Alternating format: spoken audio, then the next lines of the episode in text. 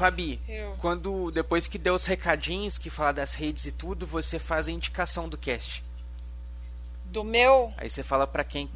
Não, é. Que a gente tem- sempre a gente faz um- uma parte que alguém do, do, do cast indica o Machine pra alguém numa zoeira. Então, de- é sempre depois dos recadinhos. Aí depois que eu passar as redes sociais e tudo, aí eu vou te falar, Fabi, pra quem que a gente indica. Aí você passa uma sugestão pra quem que a gente pode indicar o cast. Ah, tá. Vou indicar pro marido, né? Porque é fermata, né? Aí a gente indica, né? Sandy Júnior, né? Você está embarcando na maior viagem nostálgica da Podosfera. Machine Cast.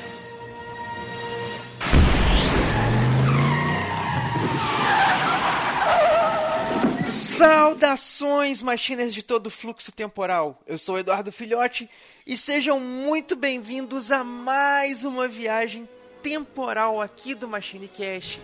E junto comigo, ela que é especialista em beleza e tá aqui para trazer aquele brilho espetacular pro Machine, Fabi. Olá, olá! Obrigada pelo, pelo convite, Edu. Que isso, Fabi? Você já é de casa, não é nem mais convidada. É, tô ficando, tô ficando aqui de casa no Machine. Já fiz um, agora tô fazendo outro. Daqui a pouco eu vou falar de toda a velharia daqui. Aí será bem-vinda. Ah, obrigada, eu agradeço, quero.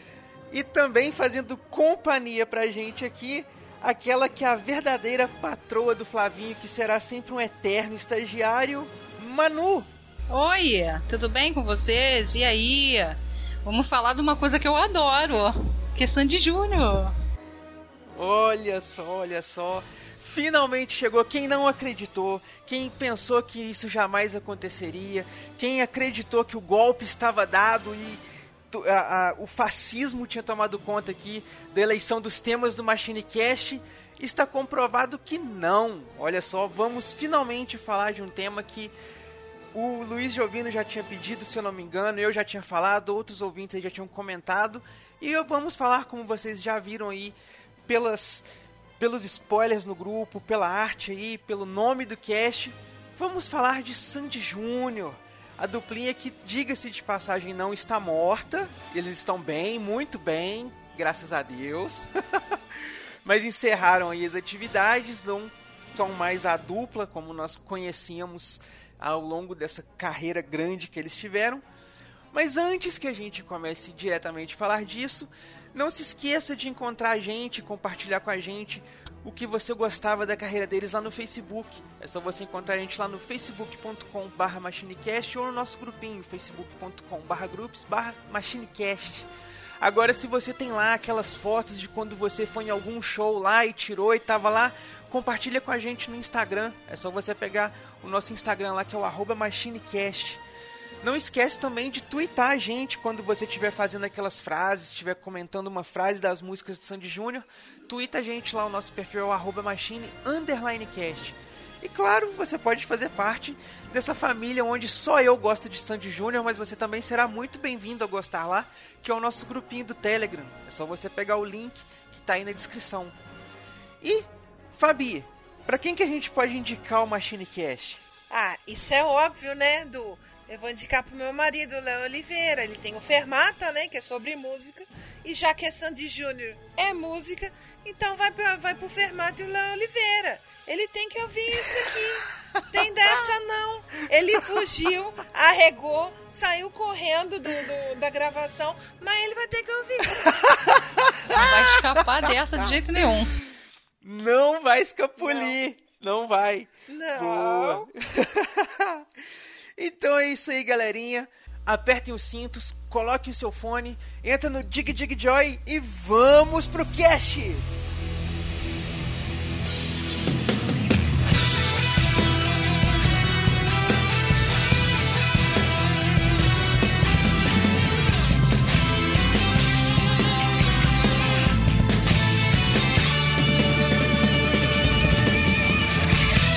Machine Cast, o podcast que vai voltar no tempo.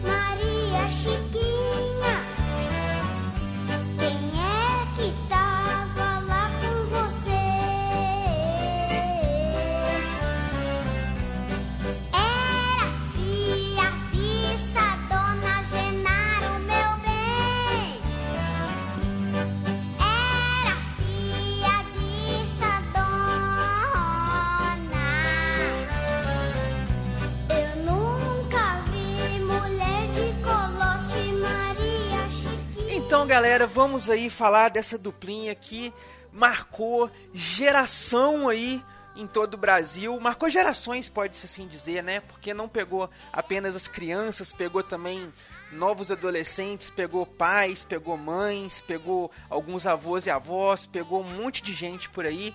São, foram 17 anos de carreira, então é muito chão que eles têm, é muito material, é muita coisa. Mas antes de tudo, antes da gente falar lá do passado, lá de quando eles começaram, hoje, sobre Sandy Júnior, vocês têm acompanhado alguma coisa, têm consumido alguma coisa, acompanhado alguma coisa deles? Fabi, você tem acompanhado alguma coisa aí de Sandy ou de Júnior? Cara, se eu dizer que eu acompanho, você vai rir. Porque agora Júnior é digital influencer. Digital Ou seja, ele é- influencer. É, ele é youtuber. Então eu vejo pipocando música toda terça-feira. Eu vejo. Menina, tamo junto. Eu vejo. Eu gosto dele. Eu não gosto do Bork. Eu já vou deixar aqui bem claro. Eu detesto ele, mas eu só vejo pelo Júnior. vejo porque acho pelo Júnior. simpatia. Eu Nossa, acho ele a simpatia. ele apresenta tão Eu bem o gosto dele. negócio, ele fala tão fluido Apresenta. assim, né? Tão natural. Gosto dele pra caramba ali. Eu acho que ele tá muito bem. Fora que o programa tem, tem qualidade, né? Mostra um conteúdo bacana, algumas coisas assim, a gente até relembra. É muito bacana o, o conteúdo do programa. Apesar, apesar que acho que os últimos dois ou três, ele tá puxando um pouquinho de Sandy Júnior. Eu tô desconfiada. Isso é bom pra gente, isso é bom. Não é, menino? Eu tô Não, Porque a que é, chama né, ser- da, da, da, da vontade. Não, ele, ele fez um sobre covers. Ele enfiou o cover da irmã dela, da irmã dele lá. Enfiou a menina lá e, e ficou falando meia hora, falou 15 segundos de cada cover, e ficou meia hora falando do cover da irmã dele. Eu falei assim, ah, aí tem. Aí tem, Né? né? Não, E vira e mexe, ele dá um, um jeitinho de encaixar alguma coisa ali também, de lembrar alguma coisa da carreira deles e tal. Nem que seja nas Sim. piadinhas. Uhum. Vixe, a banheira de miojo foi tão falada. Manu, você tem acompanhado alguma coisa aí além do Pipocando com o Júnior? Então, bastante coisa, principalmente da Sandy, né? Que sempre foi eh, o ídolo da minha infância. Eu sempre, assim, Sandy Júnior pra mim sempre foram a minha referência da infância, da adolescência também. Mas a Sandy, eu não sei é, é, te explicar direito. É, eu acho que essa questão dela lidar com o público, dela ser muito muito reservada, o que é dela só interessa a ela, não interessa a ninguém. Eu sempre gostei muito disso nela, assim. Então, pra mim, eu cresci é, é, tendo ela como referência, gosto muito da dupla em si, mas dela eu, te- eu acompanho bem mais do que do Júnior, confesso. Então eu sei que ela tá. Ah, eu esqueci de dizer uma coisa. Eu não sei se você viu, mano. Desculpa eu te Não contar. Mas tu viu ela? Você viu ela no YouTube? Quem? A Sandy. Fazendo. Aquela, é, aquela série de sessions dela com, o- com o marido. Sim, sim, que ela fez é, Nós, Vós, Eles. Isso, isso. Eu achei tão lindo. Ficou maravilhoso. Só tenho que reivindicar em relação a- a- ao preço do DVD e do CD. Socorro tava muito caro. Por isso a gente precisa falar. Porque na minha época não era caro assim, não, gente. Pelo amor de Deus, subiu muito o preço. A mídia física. Poxa, era uma coisa que a gente amava ter, colecionar, né? Eu tenho a coleção do Sandy Júnior todinha aqui, só não tenho um CD. Se alguém tiver, por favor, se manifeste. Porque Qual? eu sou louca pra ter, o Você é Demais, eu não tenho. É o, é o único que eu não tenho. Nossa, esse Então eu preciso explanar isso pro mundo, gente. Se alguém tiver, por favor, entre em contato comigo, tá? É. Mas eu acompanho bastante ela, bastante. Eu tento acompanhar, né? Porque às vezes vem numa velocidade que é meio complicado, mas gosto muito, admiro, acho ela super talentosa. Não morreu aquela admiração, sabe? Passou o tempo e a admiração continuou.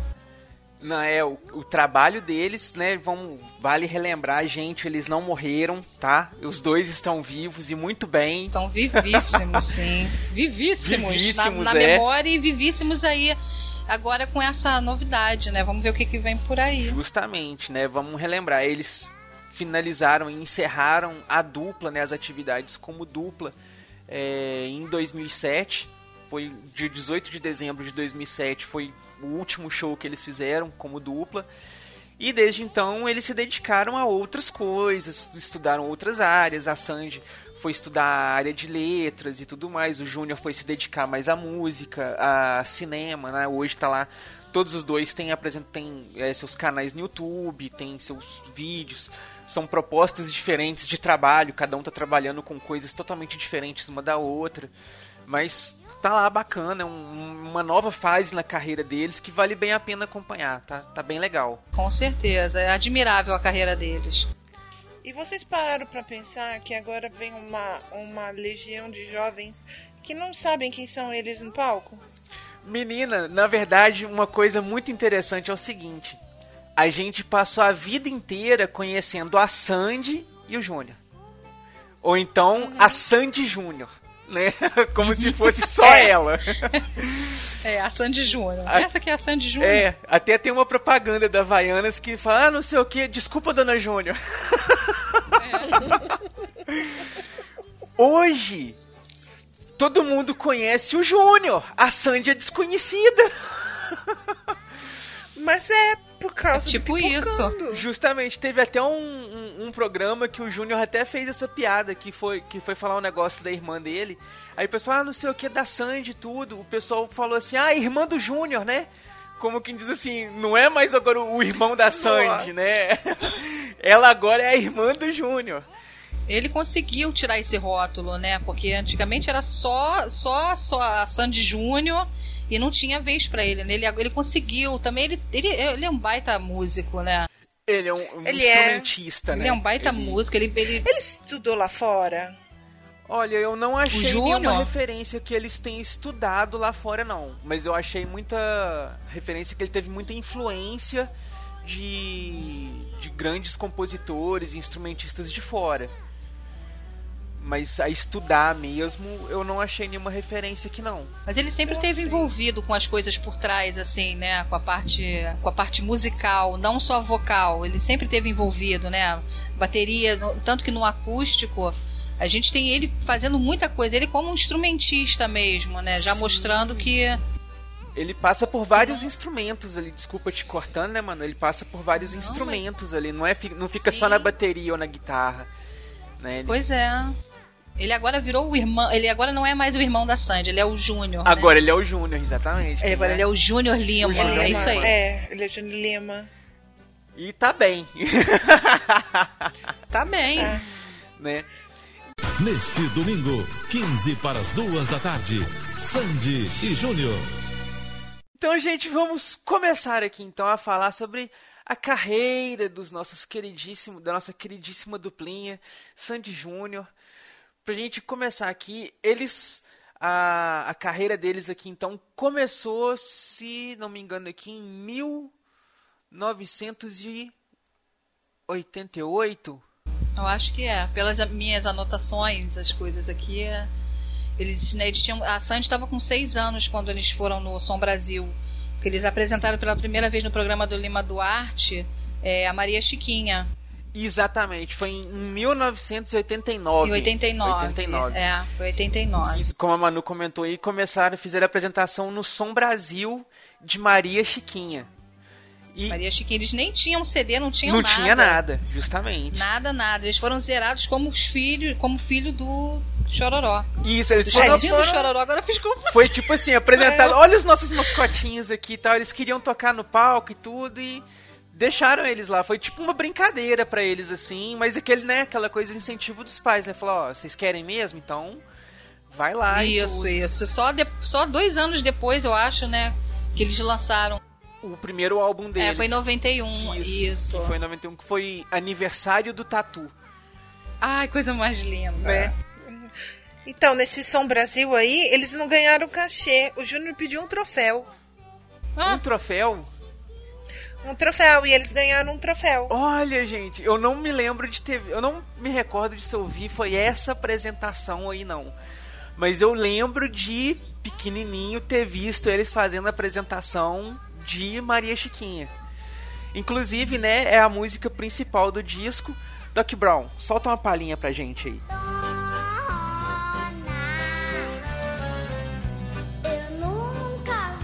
E, gente, aproveitando que a gente tá comentando dessa música aqui, vamos, vamos falar aqui, né, colocar alguns pingos nos is. Somos todos fãs de Sandy Júnior. Hoje nós somos pessoas adultas, temos uma certa malícia na mente, por assim dizer, e a gente consegue entender Ah. algumas coisas que são ditas nas entrelinhas. E vamos pensar o seguinte: hoje, se a gente pegasse uma duplinha de 4 e 5 anos, colocasse na TV cantando Maria Chiquinha, daria certo? Não. nem, nem por decreto. Nem sonhando. Gente, como que os tempos mudaram, né? A, a época que eles. Porque isso naquela época era uma coisa muito natural, era muito normal. Não era visto assim como uma coisa assim. Nossa, tá influenciando mal as crianças, tá pegando mal e tudo. Porque os adultos entendiam cruamente ali o que tava sendo, né, todo o, o sarcasmo da música.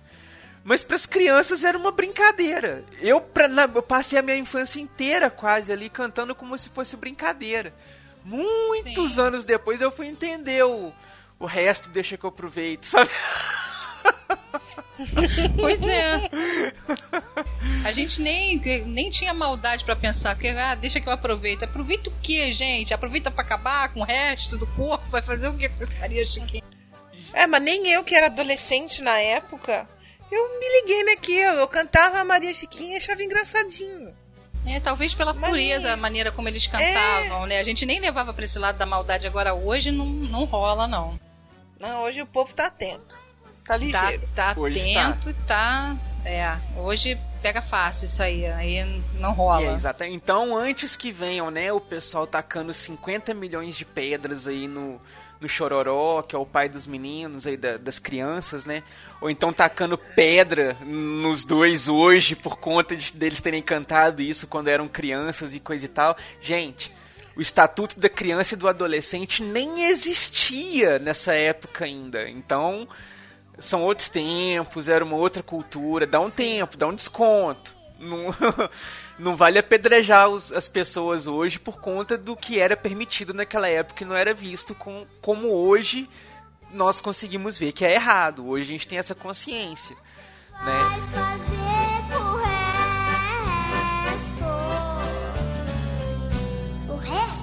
Pode deixar que eu aproveito. Antigamente tinha banheira do Gugu às três da tarde, então. Pois É, é, nosso releva. programão de domingo, né? A gente cresceu vendo isso, tiazinha, Rebola- é, Boquinha- e tava El tudo bem, né? Não tinha problema. Luiz Ambiel, não tinha problema, nenhum, né? nenhum. É. Então vamos, vamos dar um descontinho.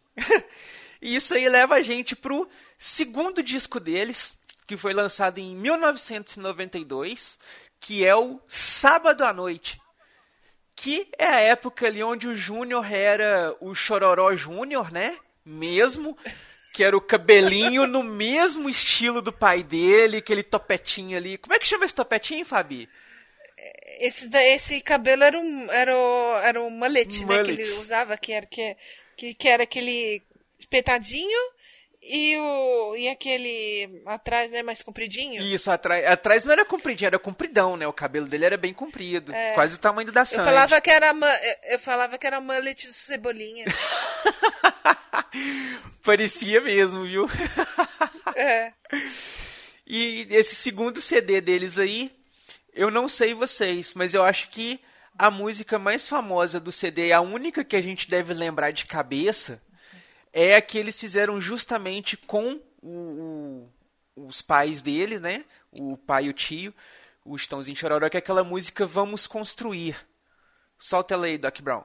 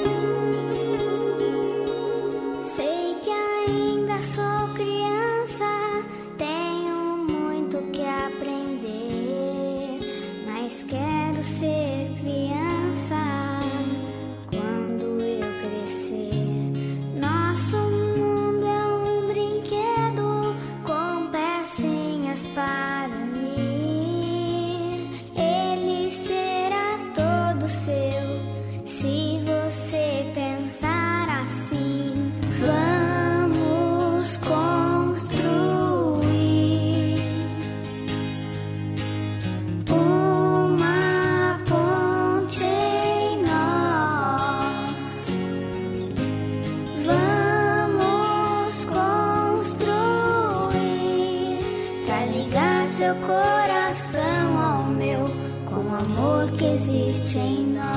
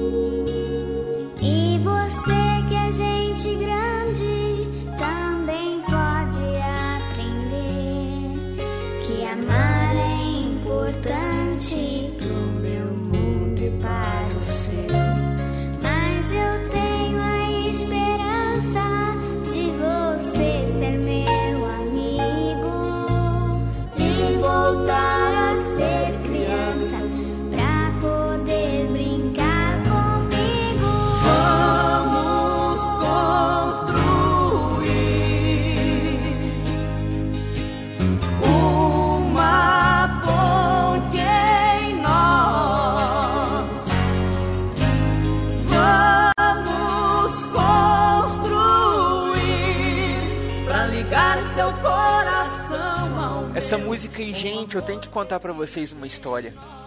Tava rolando a formatura de 1994, a formatura da quarta série. É, E aí tava tendo aqueles negócios, né, de você fazer apresentação, que era ensino fundamental, né? Então tinha aquela coisa de você fazer apresentação, fazer aquele monte de coisa e tal.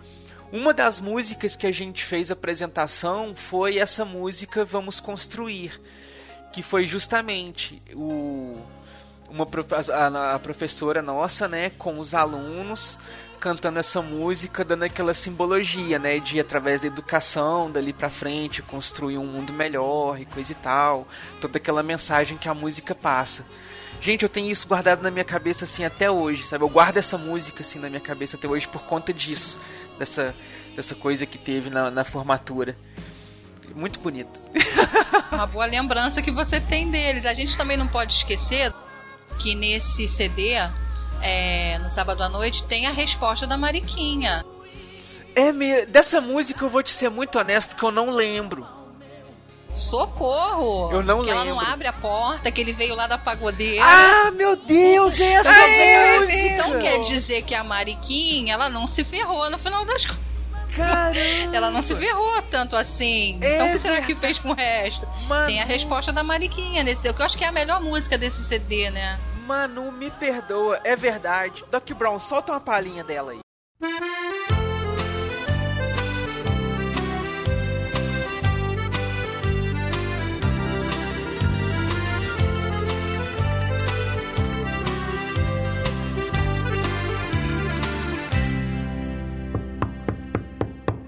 Abre a porta, Mariquinha. Eu não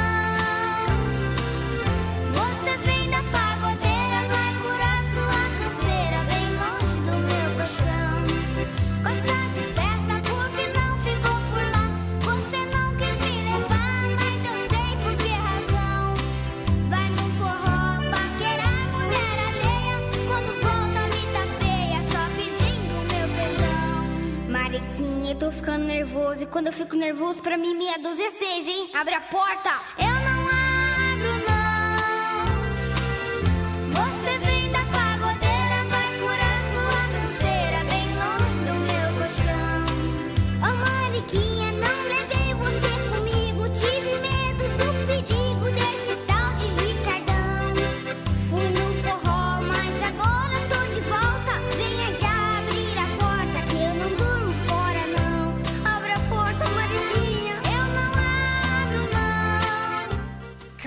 mano, é verdade, eu não lembrava. Gente, esse negócio virou viral também, né? Todo mundo, você cantava Né? o negócio e eu não abro, não.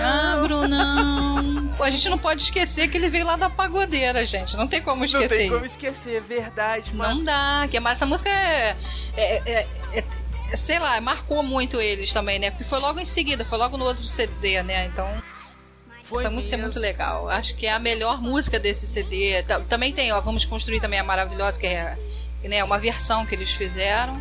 E a resposta da Mariquinha que esclarece tudo, né? Então quer dizer que ela não se deu tão mal no final das contas. Pois é, menina. Se Muito lascou bom. quem pensou que ela tava mal. Né? Mas é. Ah, é que vale lembrar, gente. Isso aí ainda foi antes do Estatuto da Criança e do Adolescente.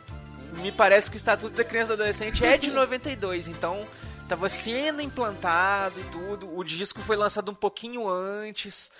é, tanto que a música depois ali ela deu uma sumidinha, o pessoal não, não focou tanto nela e tal. Com o tempo ela foi dando uma, uma morridinha assim tudo, mas vamos lembrar, outros tempos, outros tempos. Claro. Né? Com certeza. Morridinha não, morridona. Ela foi riscada, né? É, né, de fato. Tanto que eu não tava nem lembrando dela, tá vendo? Eu vi o nome ali, resposta da Mariquinha. É, falei, "Gente, que memória, é música memória de essa?" fã. Memória de fã. A gente vem à tona, lembra de sábado à noite, aí vem. Veio logo a resposta dela. Né? Neste domingo, 15 para as 2 da tarde, Sandy e Júnior. Aí a gente passa então pro terceiro disco deles, que foi lançado mais um ano na frente. Então eles já têm a escadinha aí, né? Ó, um ano, um disco. Um ano, um disco. E chegou lá em 1993, eles lançaram o disco Tô Ligado em Você. Que aí eles já assumiram aquela coisa assim, já saíram um pouco daquela. da. da Da barra do chororó, Isso. do sertanejo. Começaram com uma identidade própria, né? O que foi muito legal. A capa daquele disco, eu me lembro quando eu ganhei o disco. Foi lindo aquele momento. Ai, aquele disco que vinha com encartezinho bonitinho. Nossa! Foi. Caraca, que, que época linda da infância aquela. Como a gente era sei lá, puro e se realizava com pouca coisa, né? Um disco fez toda a diferença. Me lembro de botar pra tocar o Splish Splash. Nossa, muito bom. né? Esse disco não foi em homenagem aos pais por causa do filme Grease, que eles se conheceram no. Os pais se conheceram nesse. Ou então começaram a namorar depois desse filme? Eu e a Sandy também é coisa- Sandy? É, por causa da Sandy do, do, do filme. O filme É. foi. O, o álbum em si é, é de fato um- um- em referência ao filme. Tanto que ele adapta três músicas, eu acho, do filme no, no disco. Agora, essa história aí do pai e da mãe dele, eu não tô sabendo, não, Fabi. Conta melhor pra nós aí. Não tinha ouvido isso ainda. Então, eu sei, eu não lembro se foi o primeiro encontro deles, né? Que naquela época não se namorava assim que nem agora que se cata atrás do cemitério. Era tudo, era tudo diferentão, anos 70, né? Era aquele só sofazinho, o pai e a mãe no, no meio e um, um namorado para um lado, outro namorado para o outro. Então eu acho que o primeiro filme que eles assistiram juntos, né? O, o Chororó e a Noeli, foi, acho que foi Grise. Olha, gente, que coisa interessante. Por isso que a Sandy é Sandy. Por causa da Sandy do filme. É. Sabia que tinha sido inspirado o nome dela da- na Sandy, né? Isso eu sabia. Mas não sabia desse fato. Então, eu não lembro se foi o primeiro ou se foi o primeiro filme que eles assistiram. Eu não lembro isso, se é a primeira saída deles, que eles puderam sair juntos, ou se foi o primeiro filme que eles assistiram. Uhum. Bacana. Gente, coisa muito bacana isso. Muito bacana. Alguma das músicas preferidas de vocês deles está nesse disco? Não. Não. Então, Eu me lembro, eu gosto muito do meu primeiro amor, né? Que, mas não, não- das minhas preferidas não não não estão nesse disco não. ok. Então, pra gente pegar aqui dentre as músicas do disco aí, o Duck Brown vai dar pra gente a palhinha da música que dá nome pro disco, né? Tô ligado em você. Solta aí, Duck Brown.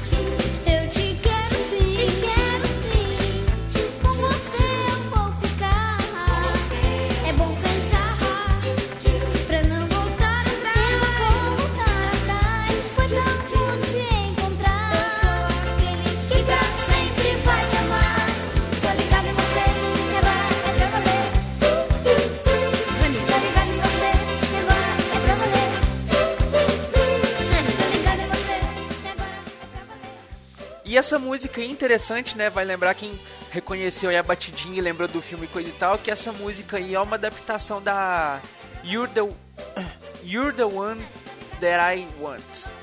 Que é uma das músicas.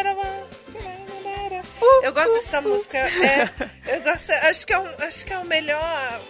Acho que é a melhor cena que tem, né, musicada assim, de. de assim, coisinha não. Vamos dizer assim, um Chicago, né?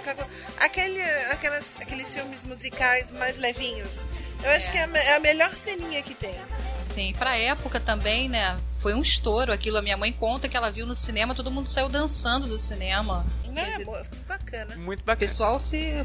O pessoal Do- aproveitava real oficial, né? É, era, é uma época onde os musicais eles tinham mais, mais glamour, né? Não- hoje em dia é muito, Sim. é muito difícil você ver um, um musical fazendo um sucesso e coisa e tal. Igual o filme da Gaga É. fez esse, esse ano aí agora, né? Que saiu Amo, carregando tudo. assistam. Parabéns, Gaga. Merecidíssimo. Sim. Mas é muito difícil você ver um filme. Eu fico feliz quando eu vejo filmes fora do, do nicho, assim, ganhando prêmio, sabe? Foi legal Sim, quando sim. Chicago ganhou, quando Hairspray ganhou, quando agora o filme da Gaga, né, o Nasce Uma Estrela ganhou também. Eu acho La La Land também, que La La Land. aquele mico fenomenal no Oscar, né? Gente, é verdade, a gafe do século, né?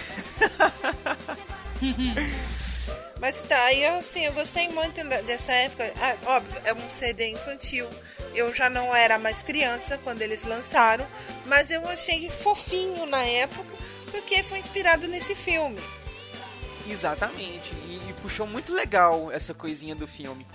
E uma música que ficou famosa também, vou pedir até o Doc Brown pra dar uma palhinha dela aqui pra nós, porque eles fizeram a apresentação dela no Criança Esperança, fizeram a apresentação dela no Jô Soares, fizeram a apresentação delas na Rede Manchete e fizeram o turnê delas e coisa e tal. Foi aí que eles começaram a bombar e essa música foi uma das apresentações deles que mais marcou, que é da Splish Splash. Solta aí, Doc Brown.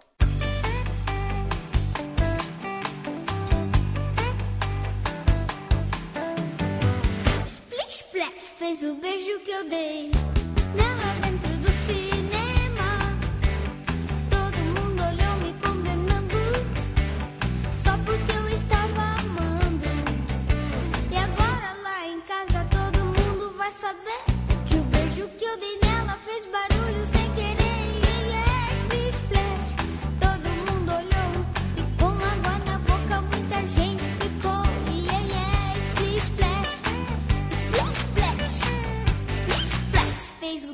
que eu dei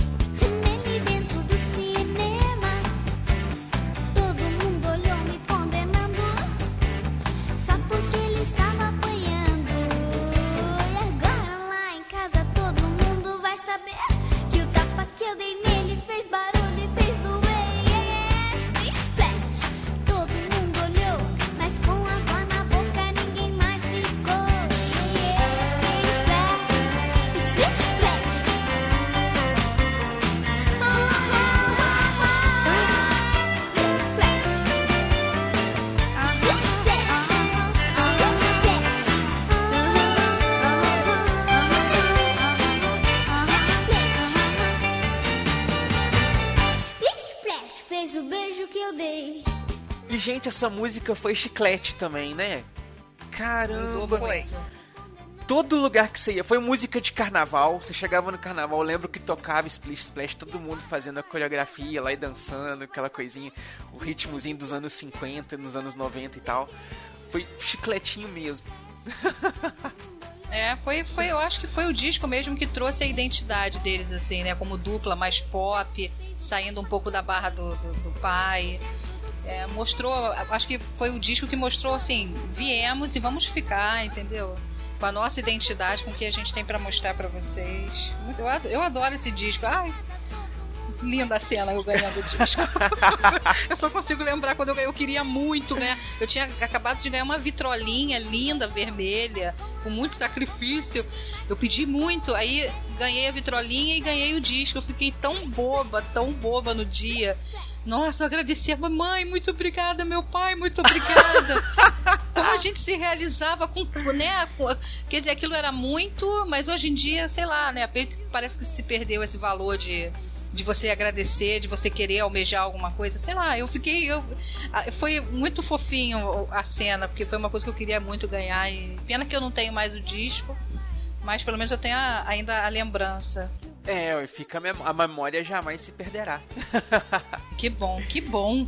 Mas aproveitando aí o gancho que você deu, Manu, falando que eles já assumiram um pouco mais da identidade deles aí e tudo. Isso fica bem claro aí no quarto álbum deles, né, que é de 94, um ano depois novamente, que é o Pra Dançar Com Você. Que aí eles já vêm com a identidade mirim deles mesmo e já querendo pegar um pouquinho mais ali daquele público é, meio adolescente, né, aquela faixa ali já começando a ficar um pouquinho mais velha, já que eles também já estavam começando a ficar um pouco mais velhos, né? Sim, já tava infanto juvenil, né? Já indo já para querendo partir para adolescência e aí vieram e nesse nesse CD a gente tem a a gente tem com você que é uma música que é do Michael Jackson e ficou assim eu acho que foi uma das músicas deles que mais ficaram marcadas na carreira foi essa com você que é a There, né? Acho que não é nem Michael Jackson, é Jackson É de 5. quem? Ah, isso, isso, é verdade. ainda. Isso. Doc Brown, solta uma palhinha dela aí pra nós.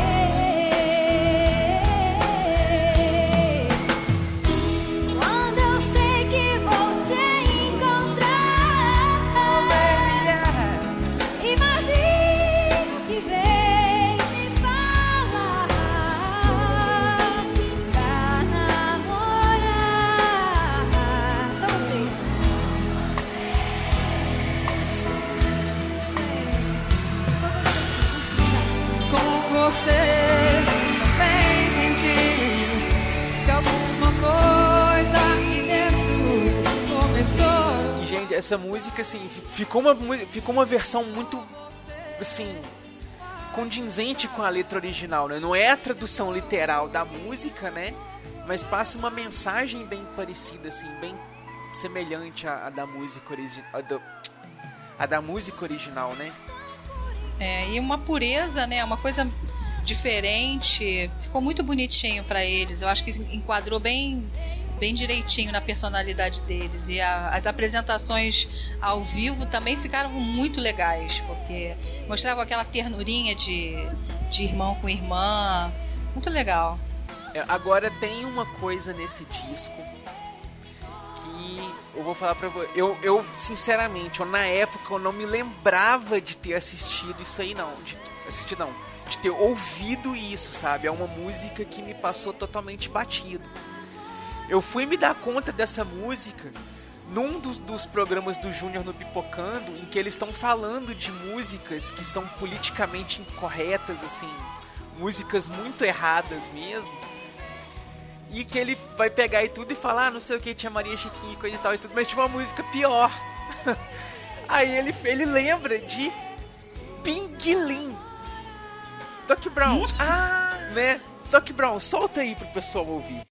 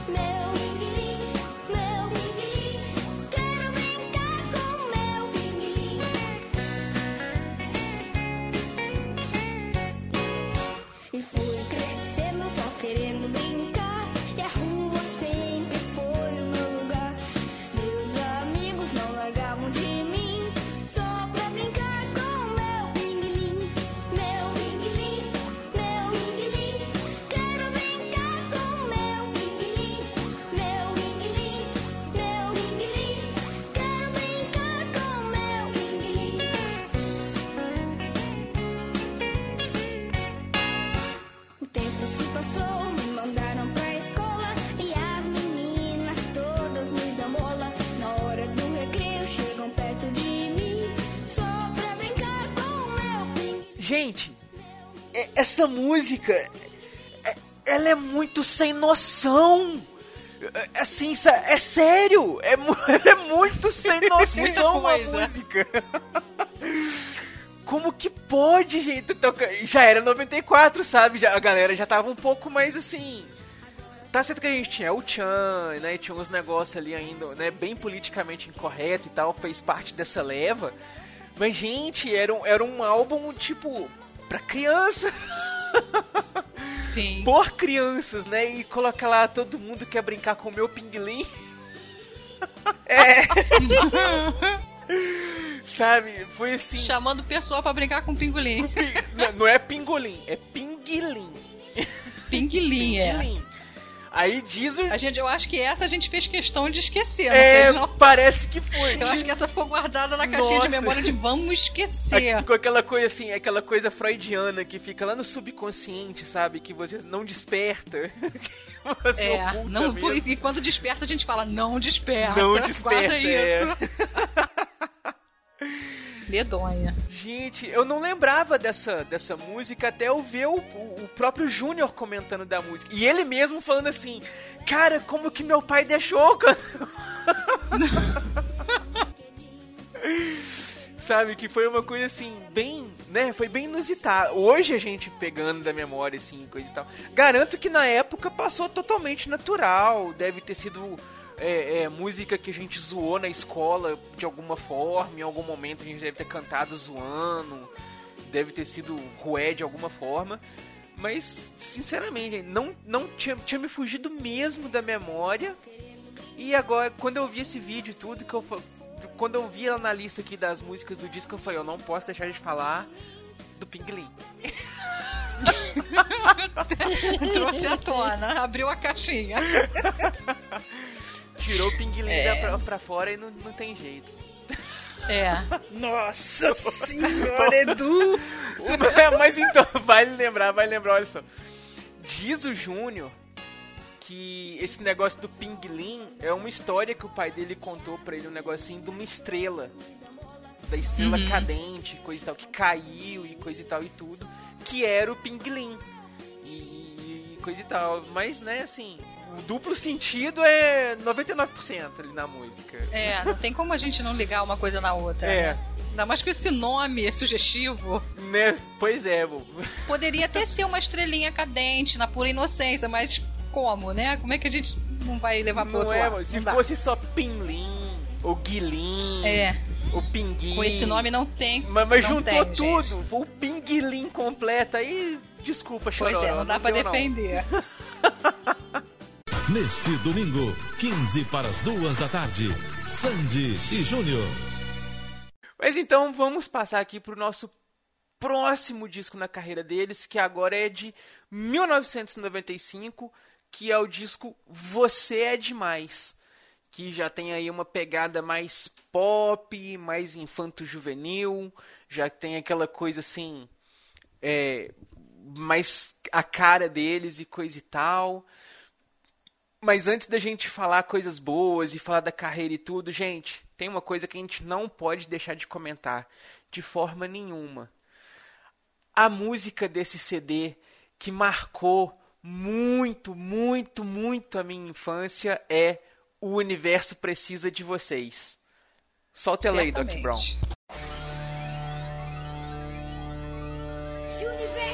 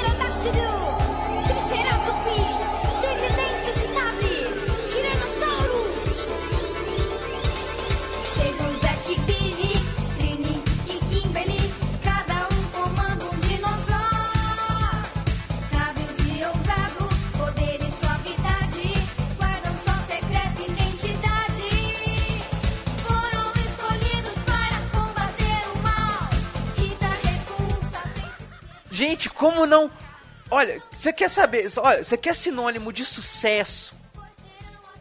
É uma dupla que toca uma música pros Power Rangers. Gente, se você faz uma música pros Power Rangers, não tem como você falar que a sua carreira não vai ser de sucesso. E, e, nossa, e marcou muito. Eu lembro quando eu era criança, é, tava passando, né? Tava no auge dos Power Rangers e coisa e tal e tudo. E eu tinha tido uns problemas. É, recentes naquela época e coisa e tal, e foi a primeira vez que eu fui num psicólogo. Então, depois que eu fui no psicólogo e coisa e tal e tudo, que minha mãe começou a deixar que eu saísse de casa, que eu brincasse na rua, que eu interagisse com outras crianças e coisa e tal, que até então eu era bem preso. Aí o que que acontece? Eu lembro que nessa época a gente pegou um monte de cabo de vassoura, caixa de madeira, um monte de coisa assim de madeira, despregou tudo, com um monte de prego, um monte de negócio, e a gente começou a fazer umas arminhas com as madeiras, sabe? Fazer espada com cabo de vassoura, fazer um machado com o outro cabo e o pedaço da caixa, e os negócios tudo, fazer o arco e tudo pra gente fazer os Power Rangers. E a gente juntava a galera na rua e cada um era um dos cinco Power Rangers. E a gente tinha as armas, e a gente cantava a música, e a gente encenava que a gente tava brincando de Power Rangers e coisa e tal. E tudo. Nossa, foi. Gente, Sandy Júnior foi uma duplinha assim. Eles marcaram a minha vida, sabe? Ao longo da minha vida, sempre tem uma música deles em algum momento. Nesse momento Legal tinha a música isso, dos é. Power Rangers. Nossa, Sim. Como Eu tocou. acho que foi a música que, que bombou mesmo nesse, nesse CD, foi, o, foi essa O Mundo Precisa de Vocês, né? Nossa, pelo menos pra mim, ela bombou tanto que eu vou te ser honesto que eu pegando pelos nomes das músicas aqui do disco e coisa e tal e tudo, eu não lembro de mais nenhuma. Só lembro dos Pois Power é. Rangers. É, eu não, eu não lembro também de nenhuma porque eu não tenho esse CD, entendeu? Então, eu não. Eu não me lembro, eu só lembro dessa que fez muito sucesso e que é é uma, é uma baita música também, né? Acho que até hoje você coloca, qualquer pessoa sabe cantar, lembra com carinho, mesmo quem não acompanhava, sempre tem essa lembrança, né, do, do É. Power Rangers. Eu acho que Ó, eu sou capaz de fazer o desafio seguinte: esse pessoal que gosta de balada, gosta de festa, esses negócios, que for numa balada anos 90, que tiver tocando anos 90 e coisa e tal, na hora que o DJ pegar ali e for fazer uma zoeira, falar, "Ah, vamos colocar pra ver o que a galera vai fazer, e colocar Power Rangers ali pra tocar, garanto que todo mundo vai pra pista e começa a pular e sacudir, balançar a cabeça e jogar e pular e cantar e tudo mais. Com certeza. Uma música que levanta, né? É alto astral. Dema- Demais, demais. E te marcou muito. Legal a sua história, muito legal. Nossa, marcou demais. É, é é trilha sonora da infância. Sim. Fabi, você ficou caladinha, Fabi. Esse CD passou batido Eu por fiquei- você? Passou, né? Porque eu já era adulta, né? Nove... É 95? Ah, meu filho, eu já 95. tava já. Eu já tava pegando já lá no, no supermercado. Eu não ouvia Sandy Júnior. eu nem vi. É, eu, eu nem sei dessa dos Power Rangers, mas deixa quieto. Que Porque meu, isso, meu, meu Fabi? negócio é mais pra frente. Menina, como assim você não ouviu Power Rangers? Que vergonha. Não, ouvi, eu ouvi, entendeu? Mas dizer assim, que eu tenho uma memória que nem das outras você falaram. Ah, eu tenho a memória deles no Faustão. Eu tenho, mas esse aí eu não tenho memória nenhuma. Eu já tava já trabalhando seis por um, então eu já não pegava mais nada. Não via nem TV. Menina, e eles realmente foram no Faustão, foram no Gugu, foram num monte de programa e todos os programas que eles iam, eles iam, né, para fazer a coreografia e tal, tinha os dançarinos vestidos com os uniformes dos Power Rangers pra fazer a apresentação junto com eles. Era muito legal. E tinha os cinco lá, e tinha um efeito. Tinha até um vestido de. Teve uma vez que teve um que apareceu vestido de Megazord no meio dos Rangers, assim. Caramba, que memória boa. Eu tô te falando, seu negócio era, era aquela coisa assim, ah, eles vão aparecer e tudo. Eu já ficava lá colado, sentado, assistindo o dia inteiro o programa só pra ver a hora que eles iam aparecer. Sim, isso também. A gente às vezes tinha que esperar no Gugu, no Faustão, aquele sensacionalismo enjoado pra gente poder assistir no sabadão também. Aí ficava naquela expectativa quando chamava Sandy Júnior, aí dava aquele nervoso, aquele frio na barriga. É, para, aí era igual o João Cleber falando.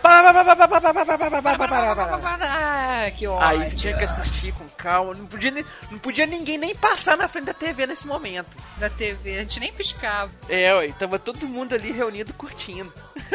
Curtindo, muito bom. Neste domingo, 15 para as 2 da tarde Sandy e Júnior. Que agora a gente vai pular aqui então pra 1996 com o álbum Dig Dig Joy. É, esse eu lembro só esse. Outra música chiclete. Convenhamos, né? Foi uma outra música chiclete. Doc Brown, toca ela aí que ela é tema do disco. Manda uma palhinha dela pra nós. Jiggy joy, jiggy joy, boy. Jiggy jiggy joy, jiggy joy, boy. Jiggy jiggy joy, jiggy joy, boy. Jiggy jiggy joy, jiggy joy, boy. Vem brincar comigo. Jiggy jiggy joy, jiggy joy, boy. Vem ser meu amigo. Jiggy jiggy joy, jiggy joy, boy.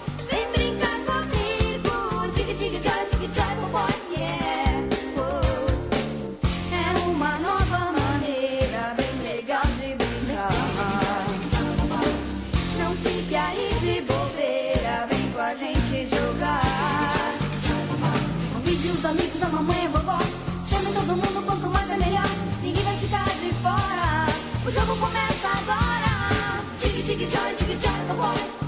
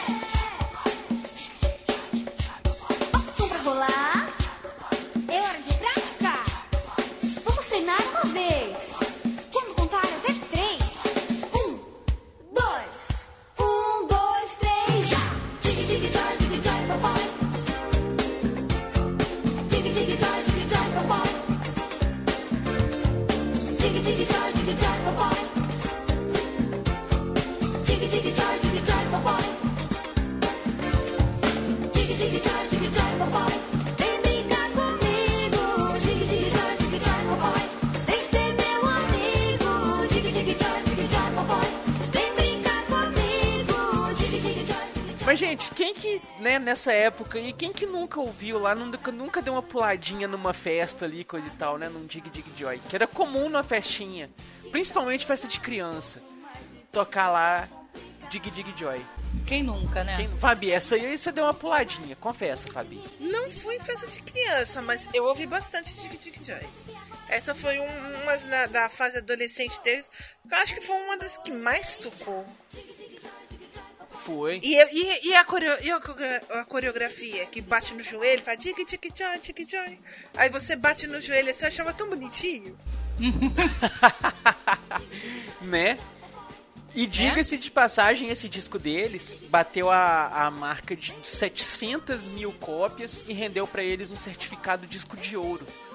Olha só, parabéns pra duplinha aí, ó. Ganhou o dis- primeiro disco de Pouca ouro da carreira não, deles. né? Gente, outra música também que garanto que todo mundo vai ter uma pegadinha e tal, que também é puxada de outro filme aí, outra versão também, que eles também são famosos por fazer versões, né? Daí pra frente, acho que todo disco deles tem uma música versão. Obrigatoriamente tinha uma versão. né? Exatamente. A música versão nesse disco que bombou e fez muito sucesso foi como um flash. Solta ela aí, Doc Brown.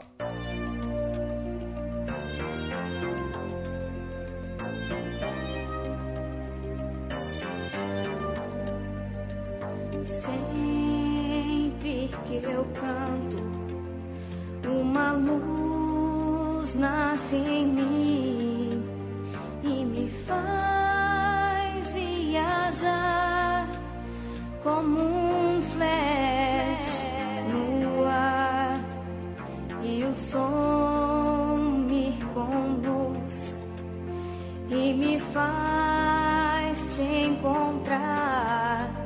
São dois raios a brilhar.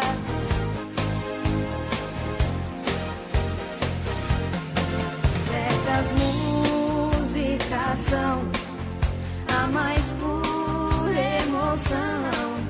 Batem junto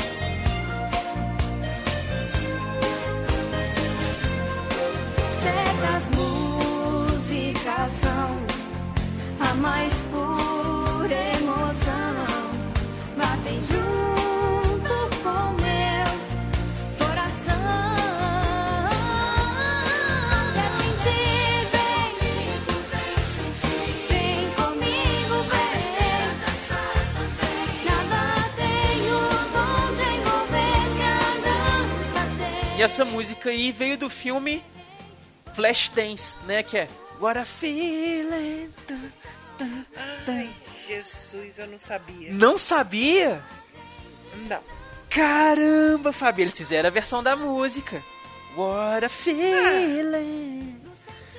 Será que ficou legal? Deve ter ficado. Ficou legal, ficou legal. é legal. Ficou, ficou Vem sim. comigo, vem. Que nojo. Nada tem o dom de.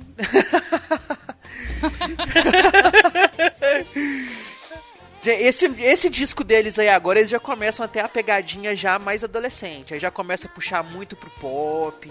Já um- umas dosezinhas, um country, sertanejo, coisa e tal, já começa a desaparecer, já começa a praticamente sumir. Tanto que eles já ganham aí, né, o disco de ouro, olha só. Essa pegadinha deles começa a funcionar. Neste domingo, 15 para as duas da tarde, Sandy e Júnior. E eu acho que a gente pode então pular para o próximo disco da carreira deles, que aí veio em 1997, que é o disco Sonho Azul, que já é um disco um pouco mais romântico, Já é um disco aí mais corações enamorados. Mas tem umas músicas assim um pouco mais agitadinhas, tem umas músicas mais lentinhas. Tem alguma música que marcou vocês, gente, nesse disco aí? Então, eu acho que é uma das músicas que eu mais gosto dele está nesse disco, que é Inesquecível, que é uma é uma versão da Laura, da Laura Pausini. É Incontilabile, né? Que foi Incon... Isso. Incantelabile, uma coisa assim. É. Essa Incantelabile. música, é, essa É. música é um sonho. Ela é linda. Eu gosto mais dela na, na- na- versão ao vivo do, do CD Era Uma Vez, mas ficou maravilhosa. Acho que foi uma das melhores versões. Com você também foi linda, mas a Inesquecível eu achei que ficou maravilhosa também. Doc Brown, solta ela aí pra nós então, pra ficar inesquecível. Adorei.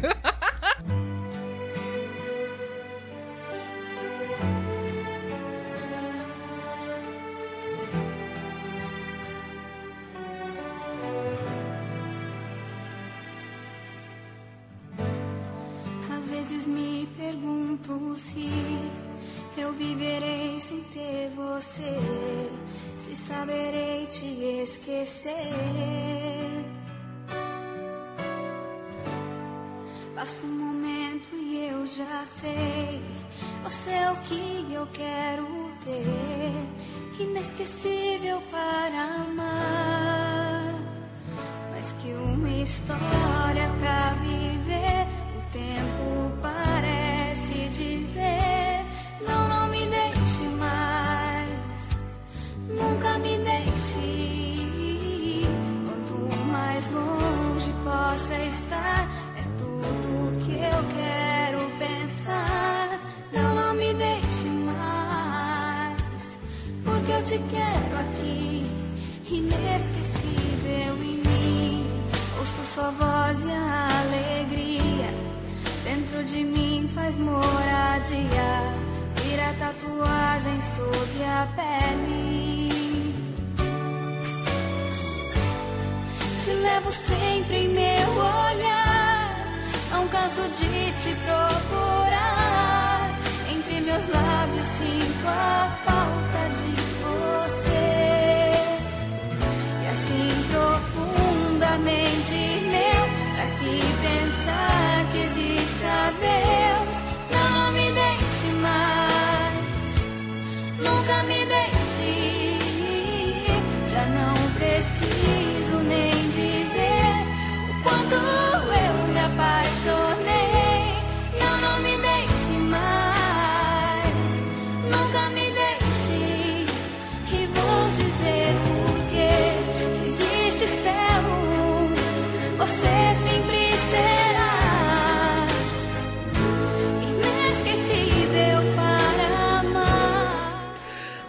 que eu vi ela falar Era Uma Vez. Teve uma novela chamada Era Uma Vez. Teve uma novela. essa música. sim.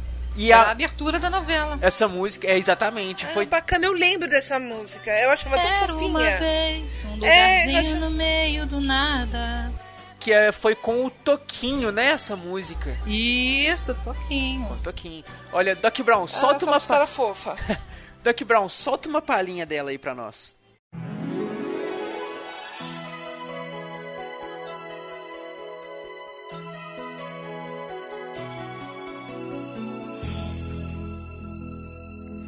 Era uma vez um lugarzinho no meio do nada, com sabor de chocolate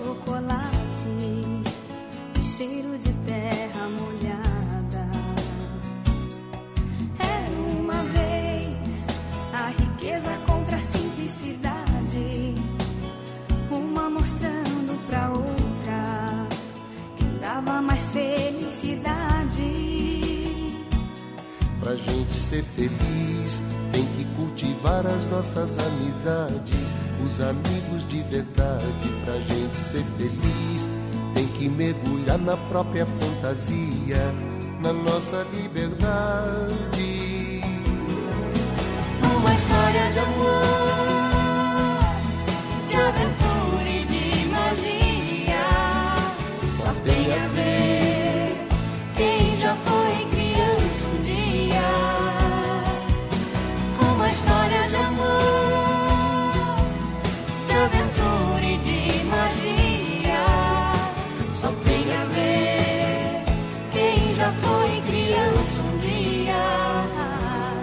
Era uma vez um lugarzinho no meio do nada, com sabor de chocolate e cheiro de terra molhada.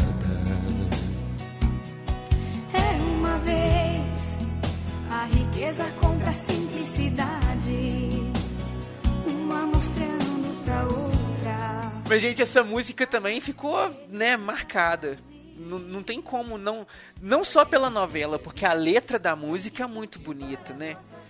Ah, era uma vez. Sim, é é uma melodia muito linda. Fizeram uma, uma letra também bem, bem pertinho do que a letra original queria dizer. Eu achei que ficou bem, bem no estilo Sandy Júnior mesmo, sabe? Aquela coisa bem suave, bem da personalidade deles. Não, é peraí, ficou muito peraí, bonito. peraí, peraí, peraí. Corte rápido. Diga. Bem parecida com a versão original. É. Então quer dizer que a música não é original deles. A Inesquecível? Não era uma vez. Não, desculpa, eu pensei que você tava falando da Inesquecível. Ah, não, eu tava falando era uma, era uma vez, vez. é- Era uma vez, eu acho que é deles sim. Ah, do É, tá. Não, agora eu tinha É, até não, não, assustado. desculpa. não, por favor. Não, eu pensei que era inesquecível. Eu tô no inesquecível ainda, porque eu sou gamada nessa música. Nossa, e foi com essa música que eu conheci a Laura Pausini. E Sim. fiquei muito fã dela. Inclusive, ela até começou a fazer sucesso aqui no, no, no Brasil por causa do, da música, né, com, com, com eles. Ela veio, fez turnê no Brasil, veio no, participou em programa. Eu lembro que ela, na época ela participou em, em programas de TV também e tal. Teve até um que ela foi junto com eles pra eles cantarem a música. É. Acho que no Gugu, me Sim. parece. Não, foi no do Serginho Groisman. Programa livre? Foi. Foi no não, Programa não sei se Livre. foi programa livre ou se foi já no da Globo. Ah, tá. Eu não lembro, eu sei que eu, me- eu me lembro deles cantando com ela essa música no Serginho. Porque eu, eu sou Então- muito fã da Laura. Desde o começo da carreira da Laura. E a- eu me lembro que ali eu vi Sandy Júnior por causa da Laura. Olha É. só, muita gente, né, que gostava da Laura passou a ouvir Sandy Júnior por causa dela, né, ter feito com eles. E muita gente que gostava deles passou a ouvir a Laura por causa que conheceu no trabalho junto com eles. Sim. Foi, foi ali foi uma- uma- um ótimo conjunto da coisa. Sim, É. já mostra que eles não estavam assim, né, que eles já tinham visão de mercado, já tinham visão de, de, né, de, de trabalho e tudo, e já chamaram uma, nossa, uma puta artista pra poder participar junto com eles no disco aí, que ela é talentosíssima. Demais. Expandiram, né, o ciclo, mostra- mostraram que não era só aquilo, que eles podiam muito mais, né? E, e ela ficou super famosa aqui também, voltou outras vezes. Muito legal essa, essa versão deles. Exatamente. E aí, a gente vai. Antes da gente chegar no próximo álbum deles, né? Que a gente pode completar aqui, que agora eles mudam um pouco a carreira deles. Eles estavam até então participando só ali de. A gente conhecia apenas a dupla cantora, né? O Sandy Júnior, ali a dupla cantando e coisa e tal. Mas em 1997, depois de, né, no mesmo ano que eles lançaram o Sonho Azul aí, eles passaram a ser apresentadores de um programa infantil na Manchete. Vocês lembram disso? Eles Eu também não lembro, juro a você que eu não lembro. Quem, quem me lembrou disso foi o Flávio. é, olha eles só. apresentavam um programa. É ele que falou pra mim. Eu não tenho essa memória deles apresentando o programa. Eu não sei se foi num período curtinho. Ele lembra bem. Foi ele que me falou isso. Eu também não, não tenho essa Foi- lembrança deles, não. É, foi, foi muito curtinho, durou um ano só. Mas eles tiveram um programa. Foi, começou em 97 e foi até mais ou menos um pedacinho de 98 ali. Foi mais ou menos um ano só no ar. Chamava Sandy Junior Show. Que era aquele Ah. programa bem na pegada de programa infantil ali, da Mara Maravilha, da Angélica, da, da Xuxa. Era aquela Naquela vibe. aquela vibe. Tinha as crianças, eles apresentando, tinha as brincadeiras, as crianças participavam da brincadeira, entravam os desenhos e coisa e tal. E ficava ali naquela, naquela vibe ali. Aí eles gostaram dessa onda de, da experiência, voltaram aí e fizeram outro disco, pularam um aninho aí, o ano de 98, que eles estavam mais dedicados aí ao programa. Mas em 99 eles lançaram o álbum As Quatro Estações. Gente, que álbum delícia. Que álbum maravilhoso. Tem a minha música preferida nesse álbum, gente. Pode chamar ela, Manu. Pode pedir Eu o Doc posso Brown. falar dessa Pode música? Eu chamar. acho que ninguém. Eu acho que. Não sei se as pessoas gostam, mas eu preciso falar do Príncipe dos Mares.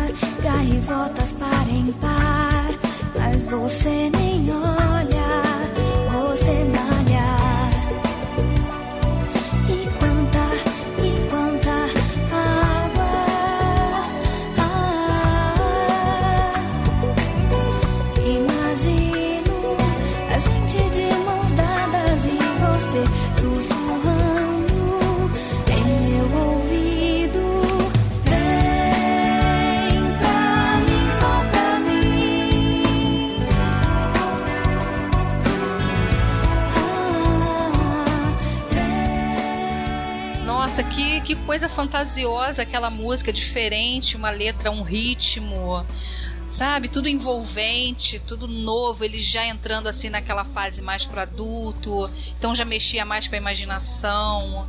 Né? Eu, eu gosto daquela parte que ela fala: No horizonte os barcos vão, vai também meu coração. Nossa, eu acho tão poético essa música. Eu adoro. Eu não sei se alguém gosta dessa música, se conhece, já parou pra ouvir direitinho a, a letra, mas eu acho essa música encantadora. Eu adoro essa música. Eu acho qua- quase uma poesia de tão bonita que é. Esse álbum é maravilhoso. Esse álbum é maravilhoso. Esse álbum é imortal, né? É imortal. Ele não morre no final. Que bom. Eu, a, a minha música que eu gosto mais, essa eu não vou nem pedir pro Doc Brown contar, não, colocar não, pra gente não, não extrapolar o limite de músicas, que ainda tem as que a Fabi vai pedir também. Mas a Manu comentou aí das quatro estações, que é imortal. Gente, essa música também, ela é tão. Ela é tão linda. Mas eu, eu passei a gostar dela numa outra versão, que a gente vai chegar nesse disco um pouco mais pra frente, mas essa música é tão linda.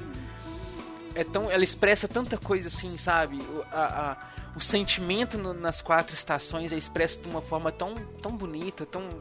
Ah! É, eu só, é só elogios. Pessoal, desculpa interromper aqui o cast de vocês, mas Edu falou da música Imortal, é Imortal aí do, do disco do Quatro Estações. É a minha música favorita, então Edu, tamo junto, vou botar assim. É bem assim que estou. É tudo que restou. Eu tive que escolher entre eu e te perder. Que pena tudo acabou. Eu cresci agora, sou mulher. Tenho que encarar com muita fé. Seria o bastante. Eu vou seguir o meu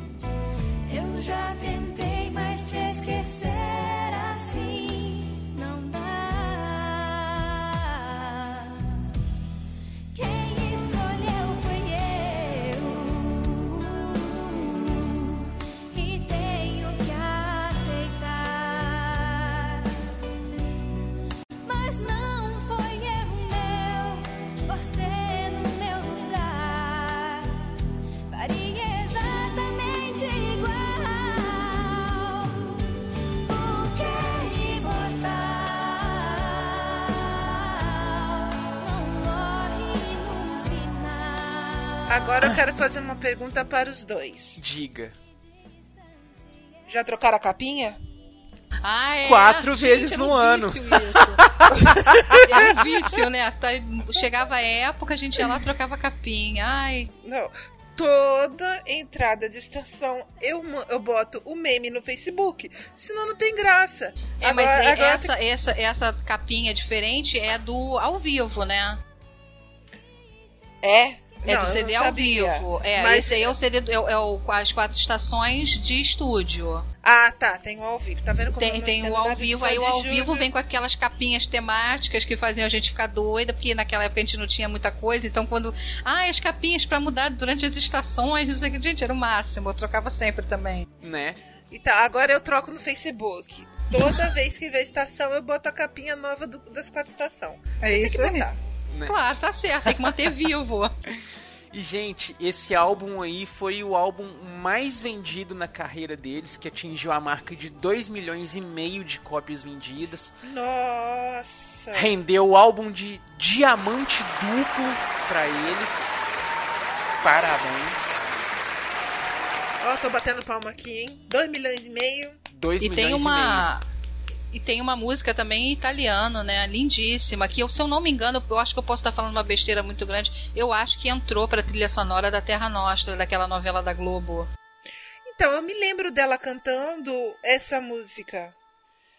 Eu não sei se foi nas, nas- na, na novela. Eu me lembro também, por causa dessa música, ela cantando com alguns tenores, não foi? Sim, sim. Abriu espaço pra depois ela com Bocelli também. Sim, calma. Essa é outra música. Essa não é do Bocelli, não. Essa é outra. Essa Essa, é é, a outra. Malia. Isso. Mas eu acho que ela foi daquela novela Terra Nostra, me parece. Então, é, eu, eu tava com essa lembrança, só não tinha certeza se era. se ela tinha entrado mesmo pra trilha sonora da novela, mas. Essa música é linda também. É, Malia. É, Malia entrou no Terra Nostra. E a música. Entrou? aham, e a Olha o que o Amor Me Faz foi da novela O Cravo e a Rosa. Lindíssimo.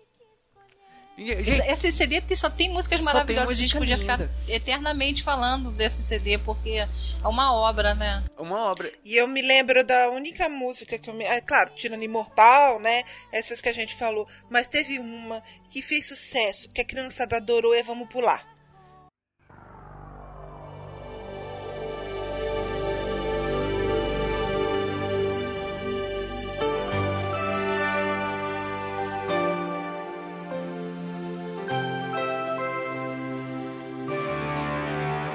Estou sentindo solta pelo ar uma energia que quer me dominar.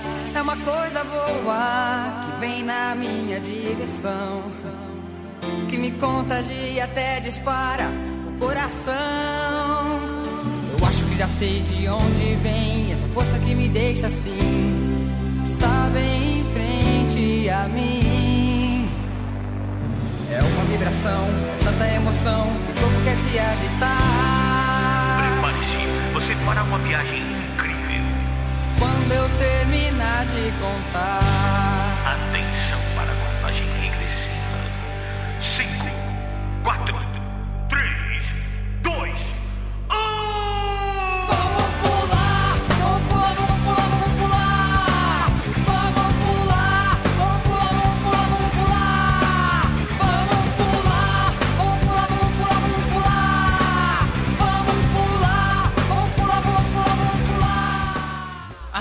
Pular também foi outra que virou viral também. Tocou no carnaval, tocou em festa, tocou em baile, tocou em tudo quanto é lugar. Todo mundo pulava. Todo mundo pulava. Não dava pra ficar parado. E aí, gente, em 99, além desse álbum aí, que foi né, o maior álbum da carreira deles, eles também é, passaram a fazer agora outra coisa. Olha só, eles são multiartistas, já foram né, é, cantores né, e instrumentistas, foram apresentadores e agora eles são também atores, já que eles têm. Eles começam lá aquela série Sandy Júnior na Globo. Vocês lembram? Neste domingo, 15 para as duas da tarde, Sandy e Júnior. Lembro muito, assistia demais. Todo domingo era lei sentar pra assistir. Nossa, Adorava, cada história maravilhosa entrou. Aí tinha o Lucas Lima, a gente ficou doida com o Lucas Lima na época, porque, ai, é namorado da Sandy, nananana. E se conheceram ali, né, a primeira vez. Foi ali que saiu a Daniele Suzuki, começou a carreira dela, foi ali. Sim, Dali que ela é. passou pra Malhação e depois pra Multishow. Aquele menino que O fez que o, faz o Legendários agora? o Marcos Mion, É, ele também não saiu daí? Ele participou da série. Eu não sei se ele já tinha feito alguma coisa antes. Que eu, que eu sei que ele ficou mais famoso pela MTV. Eu acho que ele veio da MTV pra série, da série pra outras coisas. É. Também tinha a Fernanda Paz Leme, né? A Fernanda Paes Leme, verdade, também começou, foi aí. Também começou ali, ela era meio a snob da história, né? É, a, a série ela tinha aquela pegadinha meio turma do arte, assim, brasileiro, sabe? Sim. Era a galera na escola e você tinha o atleta, a, a, a, a donzela, assim, da, da galerinha, a patricinha, o nerd, o bad boy, e, né, aqueles estereótipozinhos ali, coisa e tal, mas Sim, tudo dentro do contexto brasileiro e coisa e tal. E é. Assim, apesar de ter umas atuações ali de vez em quando meio ruinzinhas, uma coisa ou outra e tal, gente, era muito bom, era muito legal. Tinha umas histórias boas, tinha, tinha muita coisa legal. A gente ansiava por chegar domingo pra sentar assistir. Era uma coisa bem, bem família, bem todo mundo se reunindo, sabe? Não tinha nada pejorativo, era tudo tudo bem tranquilo, naquela pegada deles que sempre foi assim e que eu acho que não vai mudar nunca, né? Mas a única coisa que eu fico muito triste em relação a esse seriado é o Júnior, o senhor Júnior Lima, que tem vergonha de dizer que, que participou desse seriado. Eu acho isso muito triste. Ah, ele falou?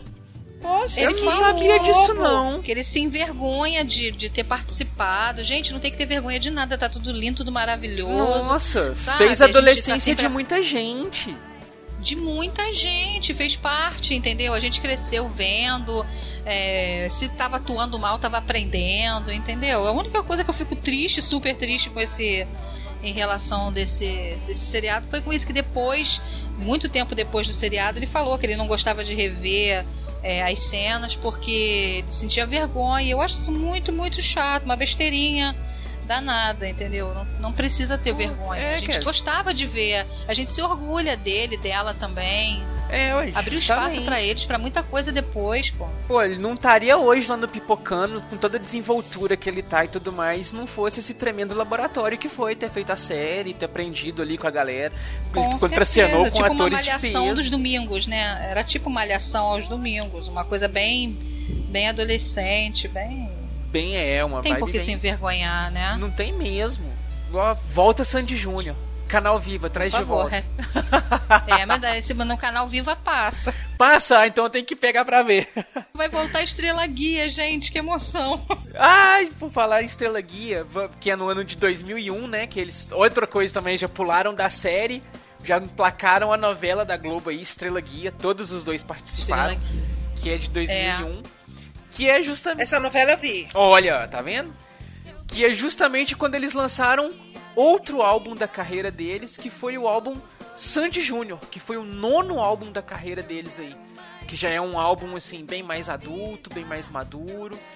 Esse vendeu um pouco menos do que o, o- o- as quatro estações, mas mesmo assim atingiu uma marca bacana, que ele vendeu e atingiu a marca de um milhão e meio de cópias, que não é pouca coisa, né? Principalmente no Brasil. É coisa pra caramba. Esse disco aí tem umas músicas mais um pouco mais maduras, umas coisas né, mais, mais sérias e coisa e tal. Não tem é, aquela vibe infantil deles, já foi deixada totalmente de lado, aquela coisa pop assim tal, já foi deixada de lado, já tem uma coisa mais é, romântica, um, um, um adolescente romântico, uma coisa e tal. O que futuramente, não sei, assim, eu posso até estar me arriscando a falar uma besteirinha, mas foi uma sementinha pro emo depois aí, sabe? Esse, esse estilo deles aí de, de música e tal. Foi uma É. sementinha pro emo, que veio uns anos à Mais frente. melancólico, né? Isso, aquela coisa mais, mais, do- mais sofrida, por assim dizer. É, de acordo com o musicista da casa, eles têm a pegada indie. Pegada que indie. Eles vão. É, eles são classificados como MPB indie. Hum, Não, não me pergunte, porque uma vez eu perguntei pro meu marido, Sandy Júnior é o quê? Ele falou MPB índio. Eu falei, então tá. É, né? Ele falou, ele é, é, ele é especialista, eu vou, vou discutir? Não vou. É Vai MPB índio. questionar? É, isso aí é tipo aquele sommelier pegando vinho e. Hum, vinhedo tal, do não sei o que, do coisa e tal. Ah, só. Ouve. É, pra quem toma sangue de boi, né? A gente vai. É, ui. né? Mas esse disco aí tem alguma música que marcou vocês, gente? Fabi, você já, já chegou Pra mais ou menos na sua tem. época aí, ó. Aham, eu tenho esse CD original. Olha. Eu comprei por causa de uma música que eu acho a letra lindíssima. É a última música do CD, chama-se Um Lugar Perfeito pro Amor Viver. Duck Brown, solta ela aí.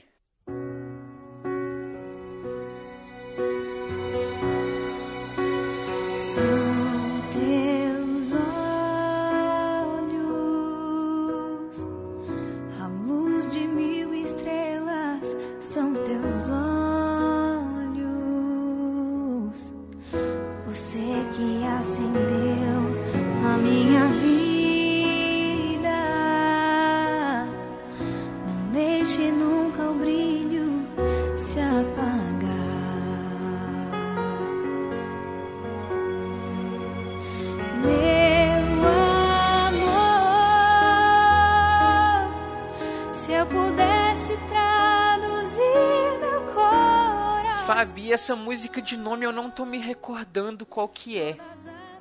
Ela é linda, é uma moça, uma mulher que escreveu essa música. E é muito linda. Esqueci o nome da. Na época ela era uma compositora famosa na época. E eu, eu ouvi essa música e falei assim, não, eu, por essa música vale eu gastar meu dinheirinho. Aí eu fui na loja e comprei. Porque é linda essa música. E eu gosto também daquela quando você passa, entre aspas, turuturo. É, que é outra música muito bacana também. Essa música também. Essa aí foi uma, musiquinha meio dor de cotovelo, assim, sabe? Já, já sofri um pouquinho de dor de cotovelo ouvindo essa música aí. Quem Mas nunca? é. né? Confere. Quem nunca? Quem nunca? E eu acho ela bem atual também, a- a- essa música, quando você passa. Eu acho que para todas as épocas, né? Ela não perdeu. Óbvio que música boa não perde, não tem prazo de validade. Mas tem umas que ficam esquecidas, mas eu acho que essa tem um, um ritmo, uma letra muito, muito atual. E deixa eu te falar uma coisa, eu até mostrei pro Edu isso. Lembra aquele cara que problematizou a letra dessa música, Edu? Ah, Lembra que eu te mostrei no aham. YouTube? Ah, é verdade, é essa música. Gente, Não eu, lembro disso. tava, eu tava Quem- me esquecendo já desse fato. Não, quando eu ta- a gente tava fazendo a pauta, né, o Edu me convidou, aí eu comecei a ouvir Sandy Júnior, né, porque eu sempre escuto. Aí eu comecei a ouvir e veio naquelas recomendações do YouTube esse cidadão falando sobre algumas músicas de Sandy Júnior. Então ele resolveu analisar as letras. Aí ele falou a letra de Quando Você Passa, que ele falou que ia ser uma letra problemática, porque é uma letra de um stalker. Eu, oi? Né? Tipo, Ué. como assim, neném?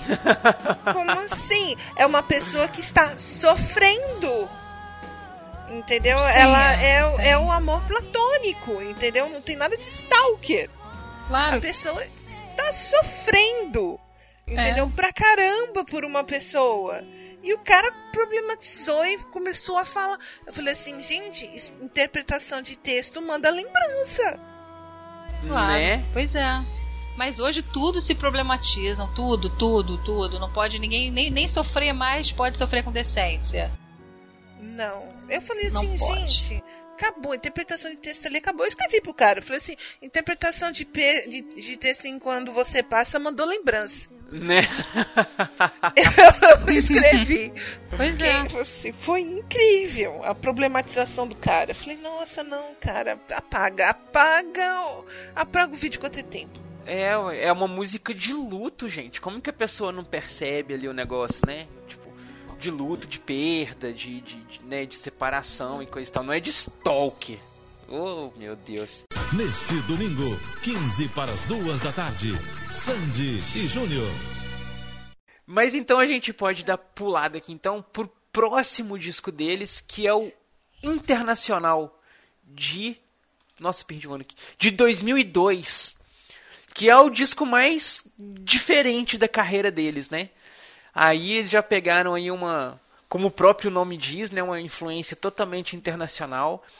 Já foram lá buscar nomes consagrados lá do cenário é, mundial, foram pegar influências aí de outros países, que foi um acordo que eles fizeram aí com a gravadora, que quis é, alavancar a carreira deles fora do país. Então eles já pegaram aí e tal e fizeram uma turnê aí. Esse disco foi lançado em vários países, como Estados Unidos, França, Inglaterra, Espanha, Portugal, México, Itália, Alemanha, Argentina, Chile, Tailândia e por aí vai. Mas vamos ficar aí com a palhinha do Doc Brown pra Love Never Fails, que é a música mais bombada do disco, né? Toca ela aí, Doc Brown.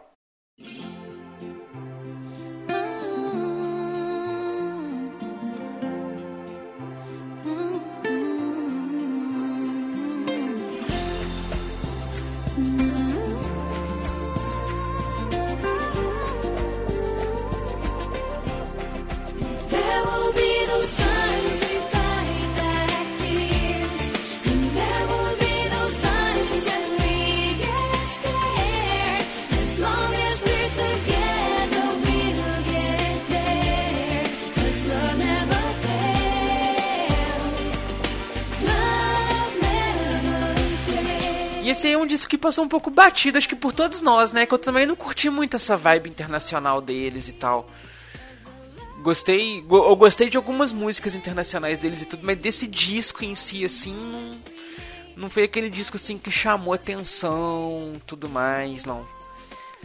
Mas aí a gente chega em 2003 e a gente chega no disco que a Fabi tanto esperava, que é Mas é. Identidade. Eu comprei de aniversário. É, identidade, eu comprei de aniversário pra mim, porque ele saiu um dia antes do meu aniversário. Olha só que. Fabi, conta então sua história com esse disco pra nós aí.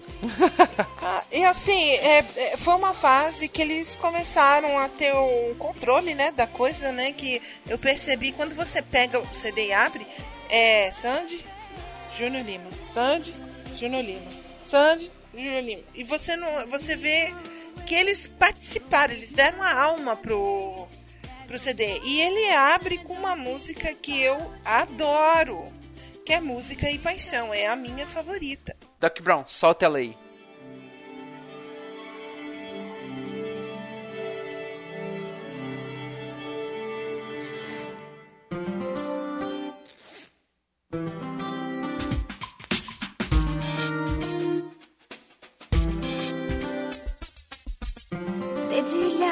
Vento o silêncio que ficou.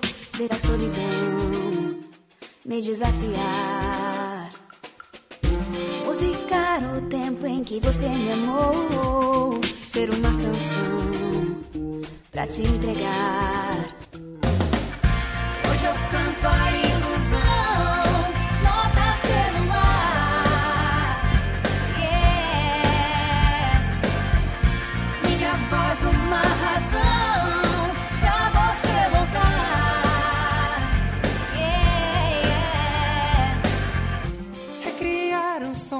Você não escutou. A inspiração pra continuar. Decifrar os sonhos que a vida improvisou. Minha condição, eu quero te mostrar. Oh, baby. Hoje eu canto a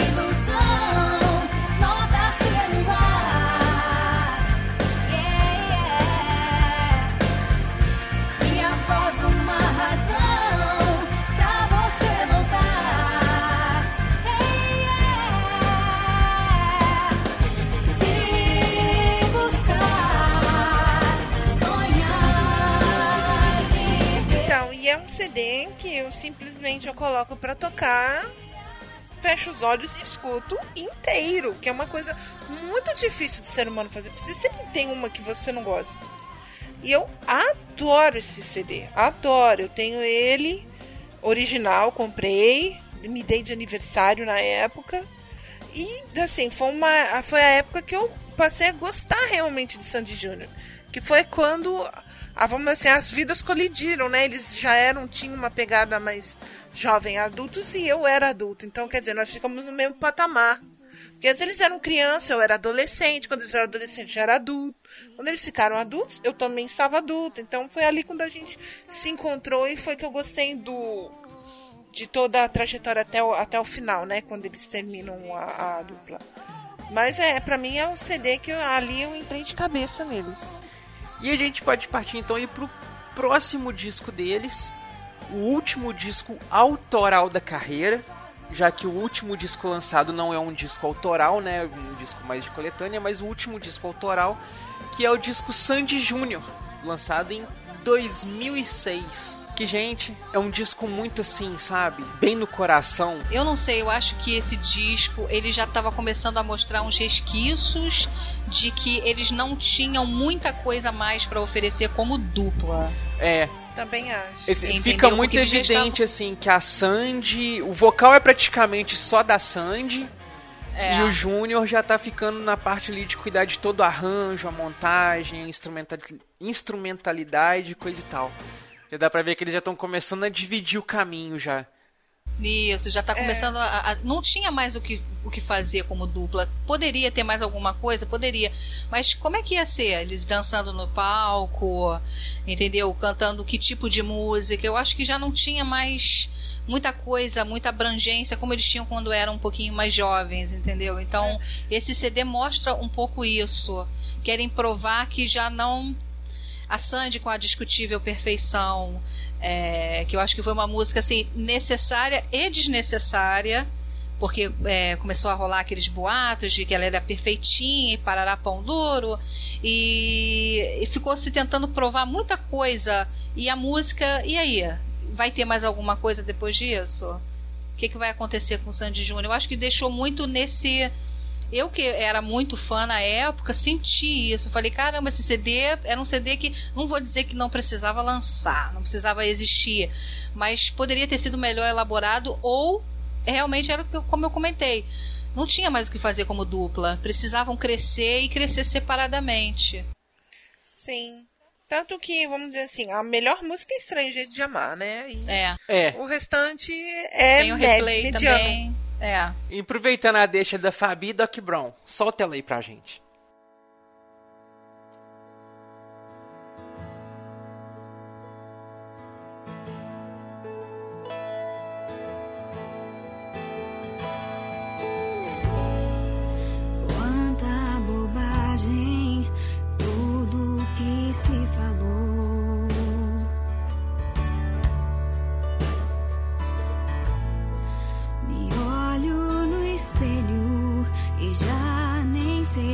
Quem sou.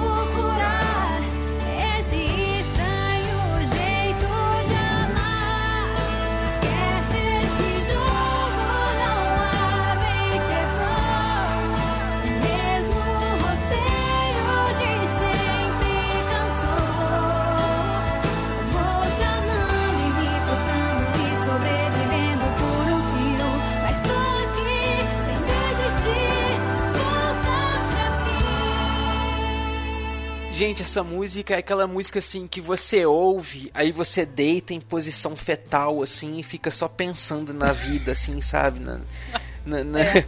Nesse estranho jeito de amar, literalmente, né? é, e não vamos problematizar a música, pelo amor de Deus, e sim, ela vai atrás do cara. Tem gente que dói, entendeu? Então vamos respeitar. Vamos respeitar a dor, né?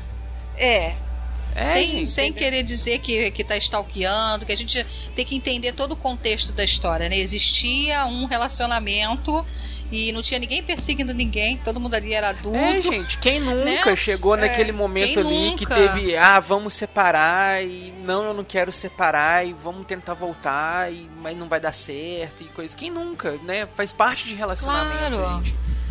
Claro, né? é uma coisa muito complicada, né, o, o fim do relacionamento. Então, a gente tem que analisar com esses olhos de que, ah, olha a situação, olha o que, que eles estavam passando, por que, que aconteceu aquilo, e não problematizar, achar que todo mundo está stalkeando todo mundo, que isso é, isso é muito enjoado. É, muito chato mesmo. Aí a gente chega então, infelizmente, no último disco da carreira deles, que é o Acústico MTV de 2007. E, gente, eu vou falar para vocês o seguinte: Sabe quando você faz uma TCC que você chega na banca ali, que a banca levanta e te aplaude de pé e fala assim, ó, tudo que você aprendeu essa carreira inteira, você colocou aqui em prática. Foi esse disco aí. Sim, Muito maravilhoso. exato, exato, Edu, é isso mesmo. Nossa, é um disco assim, ele é redondinho do começo ao final. A seleção das músicas é impecável. As participações especiais estão excelentes. Os arranjos novos que eles colocaram para as músicas, meu Deus, que Gente, se eu ouvir é rosca naquele ritmo meio blues ali, com a Ivete Sangalo e o Júnior fazendo aquela, aquele, aquele jogo de sedução entre eles ali no show, né, no, no, no, no, DVD, você pode ver no show, eles fazem aquele jogo de sedução entre os dois ali durante a música, ficou uma coisa muito linda. O disco inteiro, como um todo, ficou muito lindo. E é uma coisa que você tem vontade de assistir e, e, e, não passa. Você sempre tem vontade de ver mais, porque é sempre bom e é interessante você ver aquele cara a cara dos dois ali se encarando, né? Literalmente, com um de frente para o outro o tempo todo. Inovando também, né? Essa coisa da, dos shows a gente nunca tinha visto. Tudo muito simples, aquelas lâmpadas né? E aquele fim difícil para os fãs, para eles, acredito que também tenha sido muito difícil, mas um fim necessário e fizeram uma obra-prima para finalizar essa, finalizar não, para encerrarem, né? Com chave como, de ouro, né? Com chave de ouro a, a fase, essa lindeza que foi a carreira deles, porque foi esplendorosa, muito muito lindo para quem curtiu na época, para quem como a Fabi também começou é, a curtir um pouquinho depois muito, muito lindo, uma carreira muito linda. E esse CD e o DVD também fizeram jus a, ao nível deles. É, não, eu me lembro que eu vi esse acústico com a minha mãe na MTV. E foi muito, muito maravilhoso. E eu me lembro, que nem você falou que eles estão lado a lado. Ali eu vi uma cantora e eu vi um musicista. Entendeu? Que ali os dois estavam pau a pau no, no que eles fazem como você falou, Manu, no Manu e Edu, né, no anterior, que eles estavam eles estavam juntos, mas separados, ali eles mostram eles separados e juntos. Exato. No fim. Ali, ali o, o mais interessante desse disco é porque você tem um momento dos dois juntos, você tem um momento de cada um sozinho, e você tem depois o um momento dos dois juntos novamente. Isso aí ficou assim, ficou muito bonito para quem é fã e quem, quem acompanhou ver essa, essa coisa, sabe? Porque você vê ali os dois cantando juntos. Aí depois você vê o Júnior é, cantando solo e depois ele cantando acompanhado com a Ivete Sangalo. E depois você vê é uma música em que ele faz. É, a música é quase que só instrumental, aí ele fica no, no instrumental ali. Depois a gente vê a, a Sandy voltando, eles cantam juntos e a gente tem a Sandy cantando sozinha. Inclusive uma música que ela compôs e cantou, né? E ela tocou no show sozinha no piano, que é a Abrir os Olhos. Sei mais do que eu quis, que sou, e sei do que sei. Só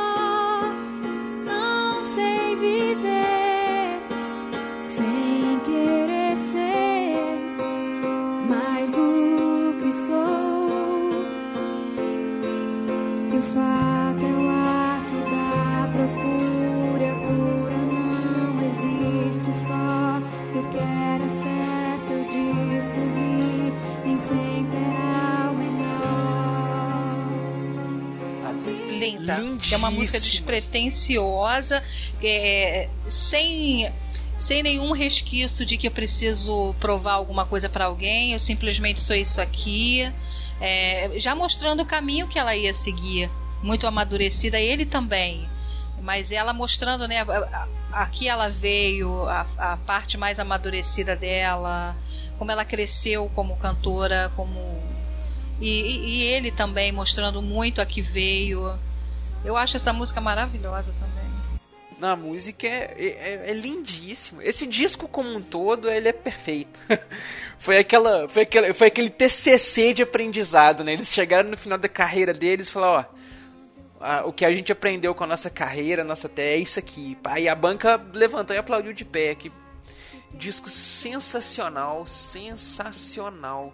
Acho que não dá pra gente pegar uma música dele assim, pra gente colocar, porque é um- uma reunião de várias músicas que já apareceram em outros discos aí antes, né? Mas eu queria pedir o Doc Brown pra tocar uma palhinha de uma música aí pra nós, que é As Quatro Estações, na versão do, do acústico.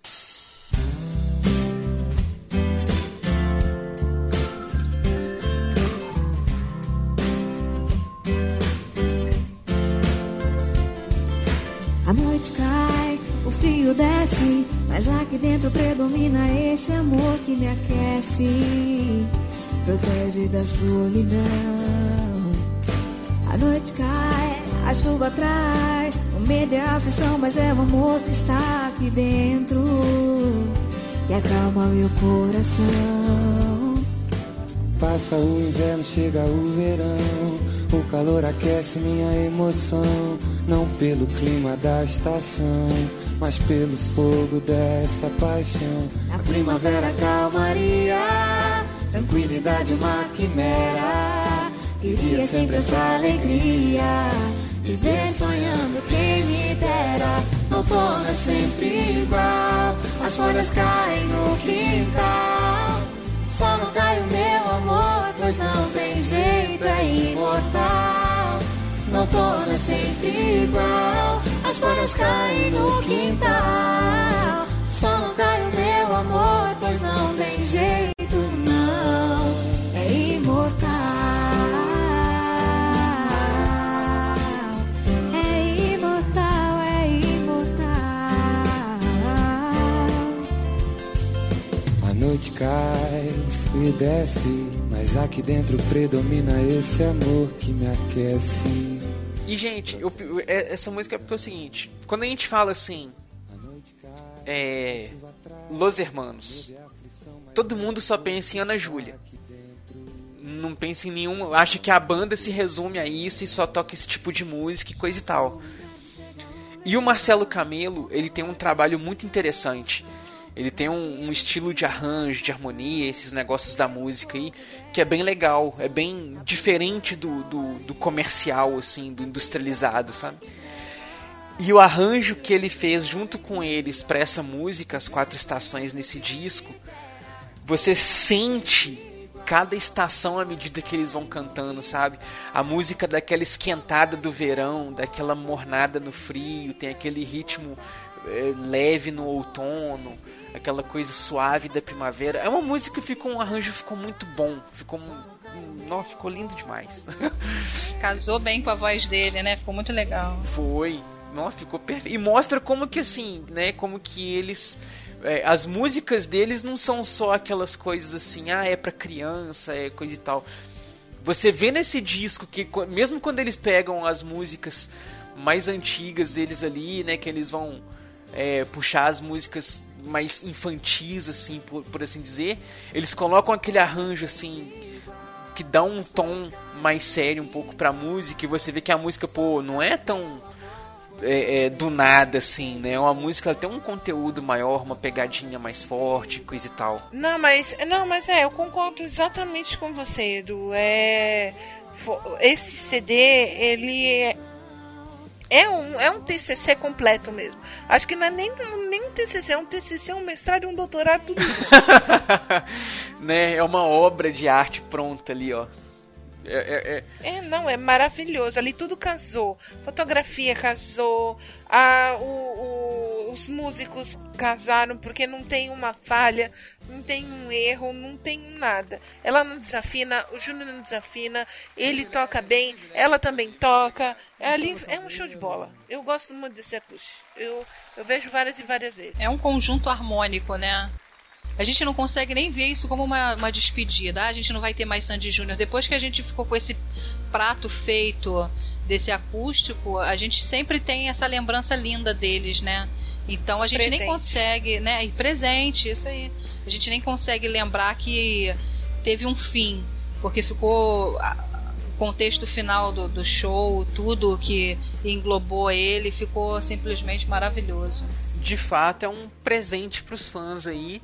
E encerrou com chave de ouro a carreira deles, né? Uma carreira aí bem extensa, bem longa. Espero que eles tenham aproveitado aí, curtido, que eles estejam curtindo agora mais a carreira deles, essa, essa nova fase da carreira deles, né? Espero que estejam felizes aí fazendo o que eles estão fazendo agora. Neste domingo, 15 para as duas da tarde, Sandy e Júnior. E com isso nós vamos chegando aqui então às despedidas e as considerações finais. Caro ouvinte, cara ouvinte, você que nos ouviu aí até o final e, e que você deve ter notado que a gente não comentou uma música ou outra, não comentou alguma participação, algum show, alguma coisa. São 17 anos de carreira ininterrupta, fazendo muita coisa, aparecendo no cinema, na TV, no- nas rádios, nos clipes, e e muita coisa. Então, realmente, não tinha como a gente fazer tudo. A gente deu aquele apanhadinho, aquele puxadinho de memória, focamos nas coisas que mais nos marcaram. Espero que vocês tenham curtido. E o que ficou de fora você pode mandar aí pra gente através dos e-mails ou comentários. Não se esquece. E vou deixar aqui agora o espaço para vocês, meninas, se despedirem e deixarem seus jabazinhos e tudo mais. E deixarem suas considerações finais também. Fabi! Bom, é, para quem não me conhece, eu sou Fabiana Murray. Eu sou podcaster e host, né, do Pílulas de Beleza. E nesse podcast eu falo sobre cabelo. Então, se você quiser aprender a cuidar do seu cabelo e também de um jeito mais baratinho, é só ir em pedebeleza.com.br e deixar o seu cabelo saudável, bonito e soltar as madeixas e ser feliz. Adoro! Fabi, muito obrigado por você ter aceitado o convite, ter gravado agradeço. conosco. Foi um prazer enorme ter a sua pessoa aqui conosco. Obrigada, eu que agradeço. Você sabe que você é um fofo e nós estamos juntos. Tamo junto. E também deixando as suas considerações finais, sua despedida e também deixando o seu jabazinho aqui. Manu! Ah, eu adorei participar. Obrigada por terem me convidado, por terem é, feito questão da minha presença. Eu gostei muito de conversar com vocês. É um assunto que eu gosto muito. Sandy Júnior me marcou muito, faz parte da minha vida até hoje. E a única coisa que eu queria dizer para você, Edu, eu gostei muito de conversar com você. É, eu é óbvio que eu conheço mais o Machine por causa do Flávio, claro. Mas eu torço demais para vocês, para que o podcast de vocês é, cresça sempre, tenha um conteúdo bacana. É, e eu não tô muito nesse mundo de, de, de podcast, mas eu torço demais. Eu acho que vocês têm tudo para dar certo. E tomara que vocês sejam cada vez mais bem-sucedidos dentro daquilo que vocês estão se propondo, tá? Obrigada, eu adorei participar, foi muito legal. Fabi, gostei de te conhecer também. Sucesso para você. Obrigada, eu também gostei. Muito obrigada, viu? obrigada por esse assunto, por esse papo tão descontraído que a gente teve e tomara que o pessoal goste, né?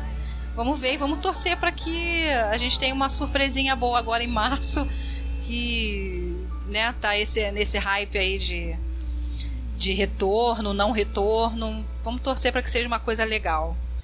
Mas é, mas é. É, Manu, muitíssimo obrigado pela sua companhia, pela sua presença. Gostei demais de ter você aqui conosco. E ó, vou te Eu falar o seguinte. vocês. e vou te falar o seguinte.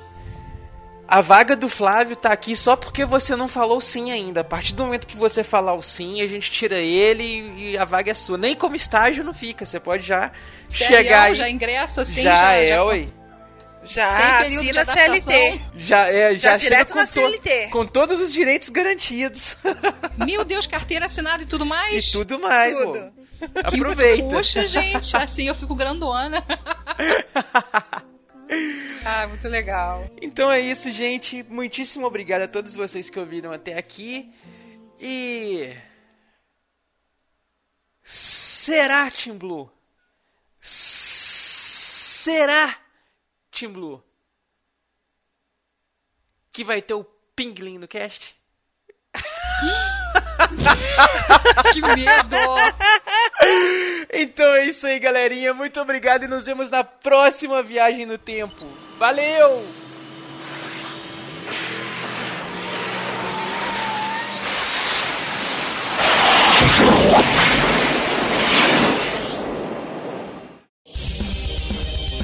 Leitura de e-mails e comentários. Comente no site ou mande seu e-mail para contato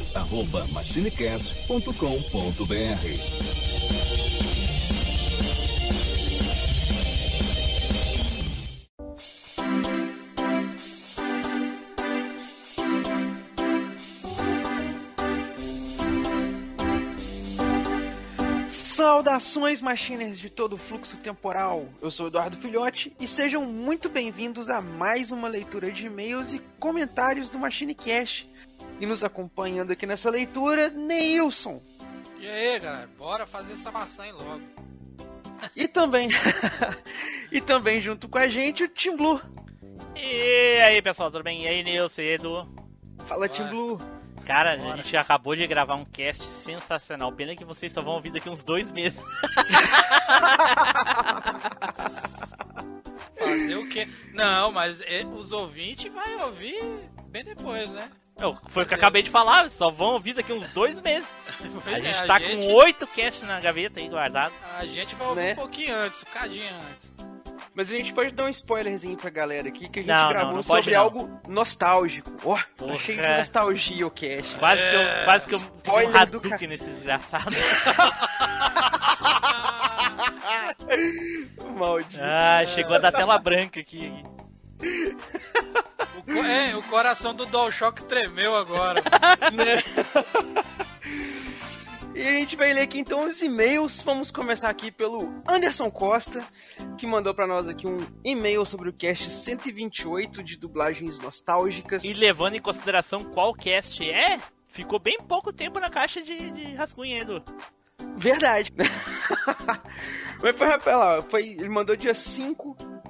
Tá, tá em tempo, tá em tempo. Ele diz aqui o seguinte: Fala galera viajante do tempo, tudo bem? Cara, tamo indo.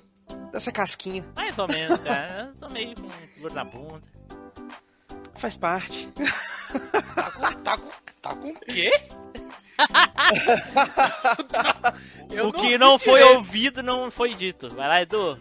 Né? É, né? Ele, Maldito. Esse é um maldito mesmo, né, velho? ele continua aqui o seguinte, ó. Esse cast ficou uma obra-prima. Vai para o hall de melhores episódios do MachineCast fácil. Caraca. Hein? Porra, bacana. Puxa saco do convidado pra caralho.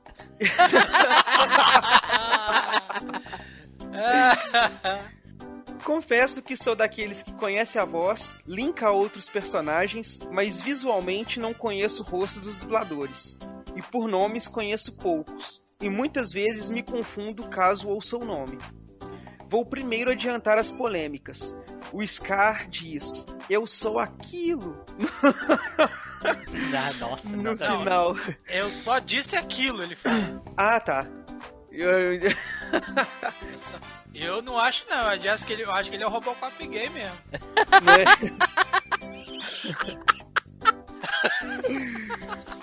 no final, você percebe ele dizendo aquilo. Mas como alguém disse algo que parecia, já escutamos o áudio com a palavra em mente. Isso é muito, isso é muito comum. Tem até um estudo, tem até um estudo e tem um nome científico, mas não me lembro agora. Ah, lorota, lorota, isso é lorota. Deixa Para de ler essa porra aí. Deixa de onda, deixa de Ele onda. falou sim, eu sou bicha e é isso, cara. Os cara é bicha e pronto. Né? Deixa só porque o cara. Tem nada a ver isso, cara. É, Continua sendo o melhor vilão. É, É, pô. ué. Sabe porque Não, o cara é viado? Tem nada a ver. Não, não, viado não, bicha. Bicha, é, bicha. Quem se interessar é só dar uma gugada. Desculpe estragar a teoria da conspiração. Quando forem ouvir, vão com a frase em mente. Mas é muito Eu só- prepotente, né, cara? Achar que vai Né? estragar alguma coisa só porque falou, discordando. Ah, tá achando demais. Vou bloquear Eu ele na live. Não, famoso e isentão, né? Famoso isentão. Vou bloquear ele na live. Eu só disse aquilo. Acho que os efeitos da mixagem fez com que ficasse diferente. Daí veio os mentes poluídas e pronto. A escolha do estagiário foi foda demais. Não conheci por nome, mas por sua voz. Impossível não reconhecer a voz do Vingador e de tantos, tantos e tantos outros personagens. Sensacional mesmo. Parabéns pela escolha, Flávio. Parabéns a todos pelo cast e obrigado ao convidado Rock Silva. Pode ter certeza que irei acompanhar sua carreira. A parte do estagiário eu vou cortar, porque não dá pra encher muita bola do estagiário, senão. É, ele, né, que estagiário não Caraca. pode receber elogio. Na moral, vocês são Não faz besta. parte do contrato. Vocês são besta demais. É, tu tá rindo, Nilson, mas depois que ele parar de servir o teu café, aí eu quero saber. É. Nunca, nunca serviu mesmo? Muito obrigado pela participação e sucesso pra vocês. E espero que. Ah, não. Sucesso pra você, que ele tá falando pro Rock. E espero que emplaque um personagem novo e que sua voz fique gravada na nossa memória nostálgica. Não irei prolongar demais, ainda tenho casts pendentes a ouvir. Então, até o próximo e-mail. Valeu, meu querido Anderson Costa. Muito obrigado aí. Cara, que sensacional que tá aí tão satisfatório pra você esse cast, que tá até no, no hall dos melhores casts aí. Muito grato, cara. Vou falar uma coisa, o cara só foi bom por causa do Rock Silva. Opa, Ah, oi? falei demais.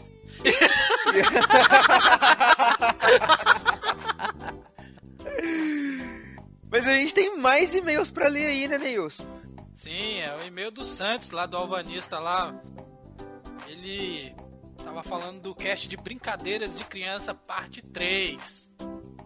Bom, vamos falar aquele que ele tava falando aqui. Resolvi criar vergonha na cara e enviar o e-mails. e- E-mails sempre que tem o tema. Não, sempre que tem o tema que for interessante e não apenas comentar.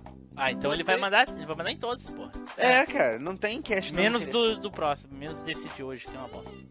Gostei. Seu rabo.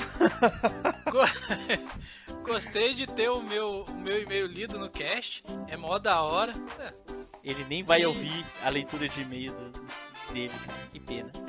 Bom, ele diz: Bom, eu tive várias brincadeiras de, criança, é, de infância e o clássico isolar a bola na casa do vizinho era sempre acontecer. Mas como que não acontecia? Quando o vizinho não, não rasgava sua bola, né? É. Por sinal, bem feito para.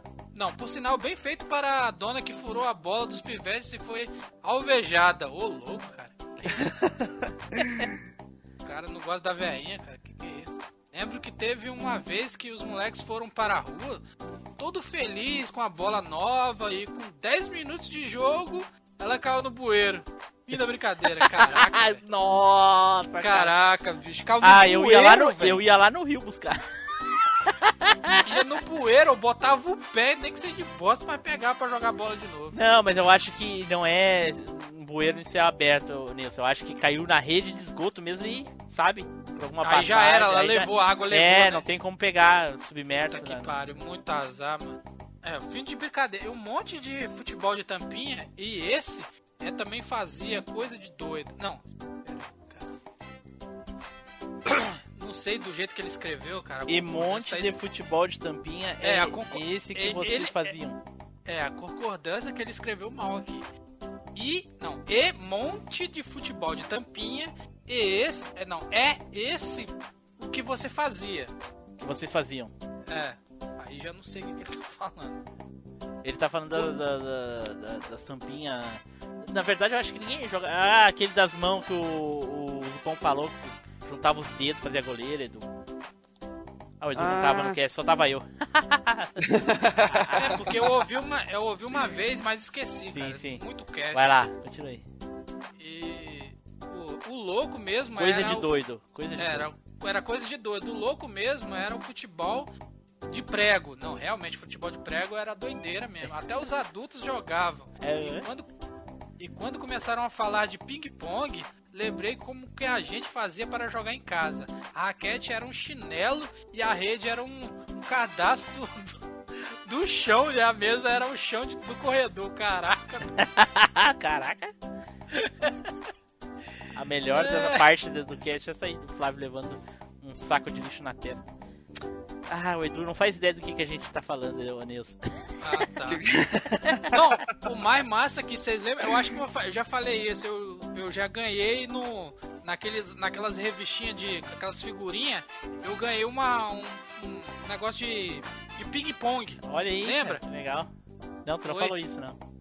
Falei, eu acho que eu falei sim no cast lá. Falou, eu lembrava, pô. Ah, aí ele, ele continua assim. Assim, a bola era aquela bolinha de desodorante rolon. Caraca, nossa, aquilo dói pra caralho. Os caras usavam isso na empresa pra jogar É. futebol. Caraca. Esses casts de brincadeira de criança são sempre top de se ouvir. Valeu, Santos, pra você enviar aí, cara. O e-mail, vai. Continue, Edu. Então vamos, galera, tem mais um e-mail aqui pra gente ler.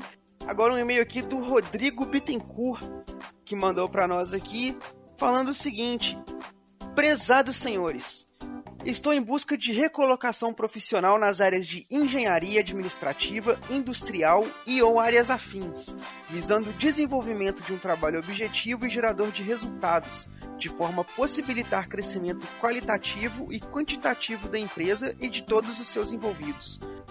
Entre minhas características estão a responsabilidade, dinamismo, adaptabilidade, dedicação ao trabalho e bom relacionamento em geral, sempre focando nos objetivos da empresa. Informo que possuo disponibilidade para viagens, mudança de cidade ou estado de acordo com a necessidade da empresa. Coloco-me à disposição para uma possível entrevista para prestar maiores esclarecimentos. Atenciosamente, Rodrigo Bittencourt. Não, olha Caraca. aí, o cara, o cara, o cara é um gentleman, cara. O Sim, cara, cara, é é um ó. Flávio Né? perdeu o emprego, com certeza. Cara, é, ô, Rodrigo, estão abrindo uma vaga nova de estágio aqui agora, né? Caso currículo- te interesse, você pode trabalhar conosco aqui na área de engenharia de som. Não sei se te interessa. Sim, pode mudar, pode mudar. Ele, pena que ele não falou que podia mudar de país, senão eu trazia ele aqui pra, pra morar comigo. Não é, cara? É, se você tivesse disponibilidade de mudar de país também, você poderia ir lá pra, pra terra do Tim Blue. Mas como É. é sua cidade ou estado, Isso aí não talvez mas- a gente possa te deslocar aí lá pro Espírito Santo. Não, ele... mas ele tá mais perto do Spider, Mas, Santa Catarina. mas brinca- brincadeiras à parte aí, o e-mail do cara aí, quem ouviu, quem é ajudar o cara, quiser ajudar o cara aí, ó, tá tiver à disposição, né, Gilberto? É, o, Ah, o e-mail dele aqui é o eng.rodrigobittencourt.gmail.com Então se alguém tiver alguma vaga que puder indicar pra ele aí, ó, MachineCast também presta serviços. E mantendo a nossa tradição, e-mail enviado é e-mail lido, mesmo Como que sempre. seja e-mail de spam.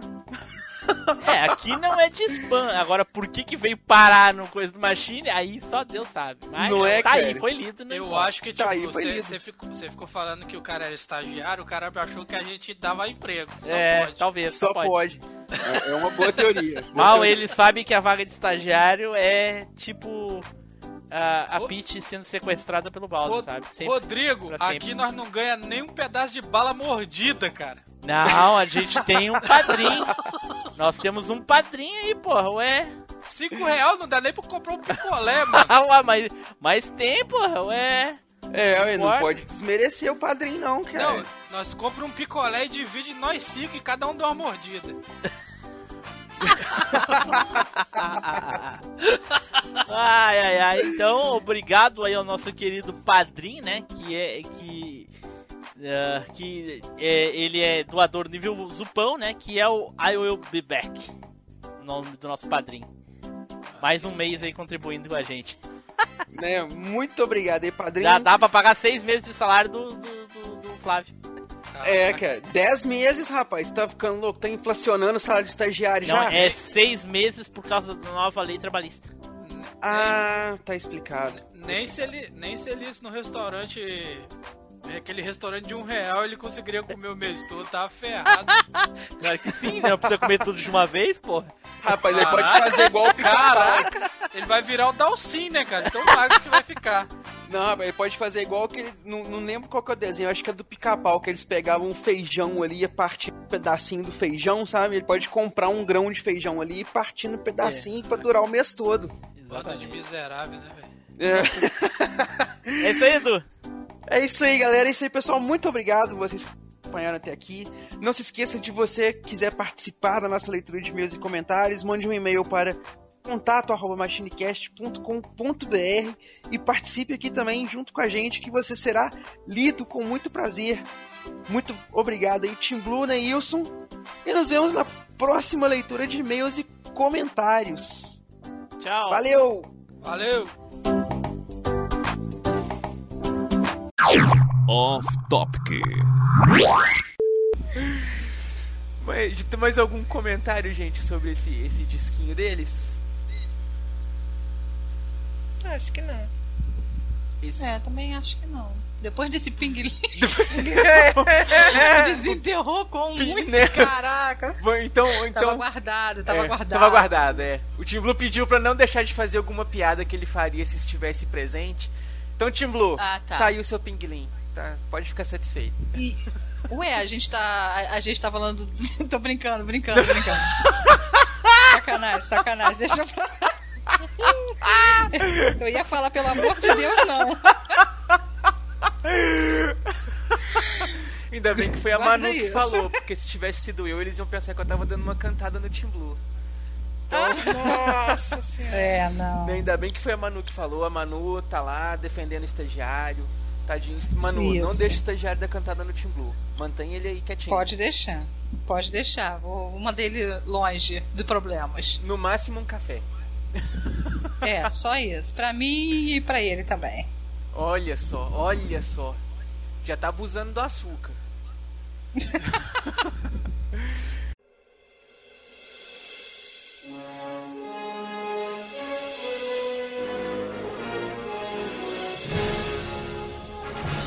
Você acabou de ouvir MachineCast. Compartilhe, comente no site machinecast.com.br.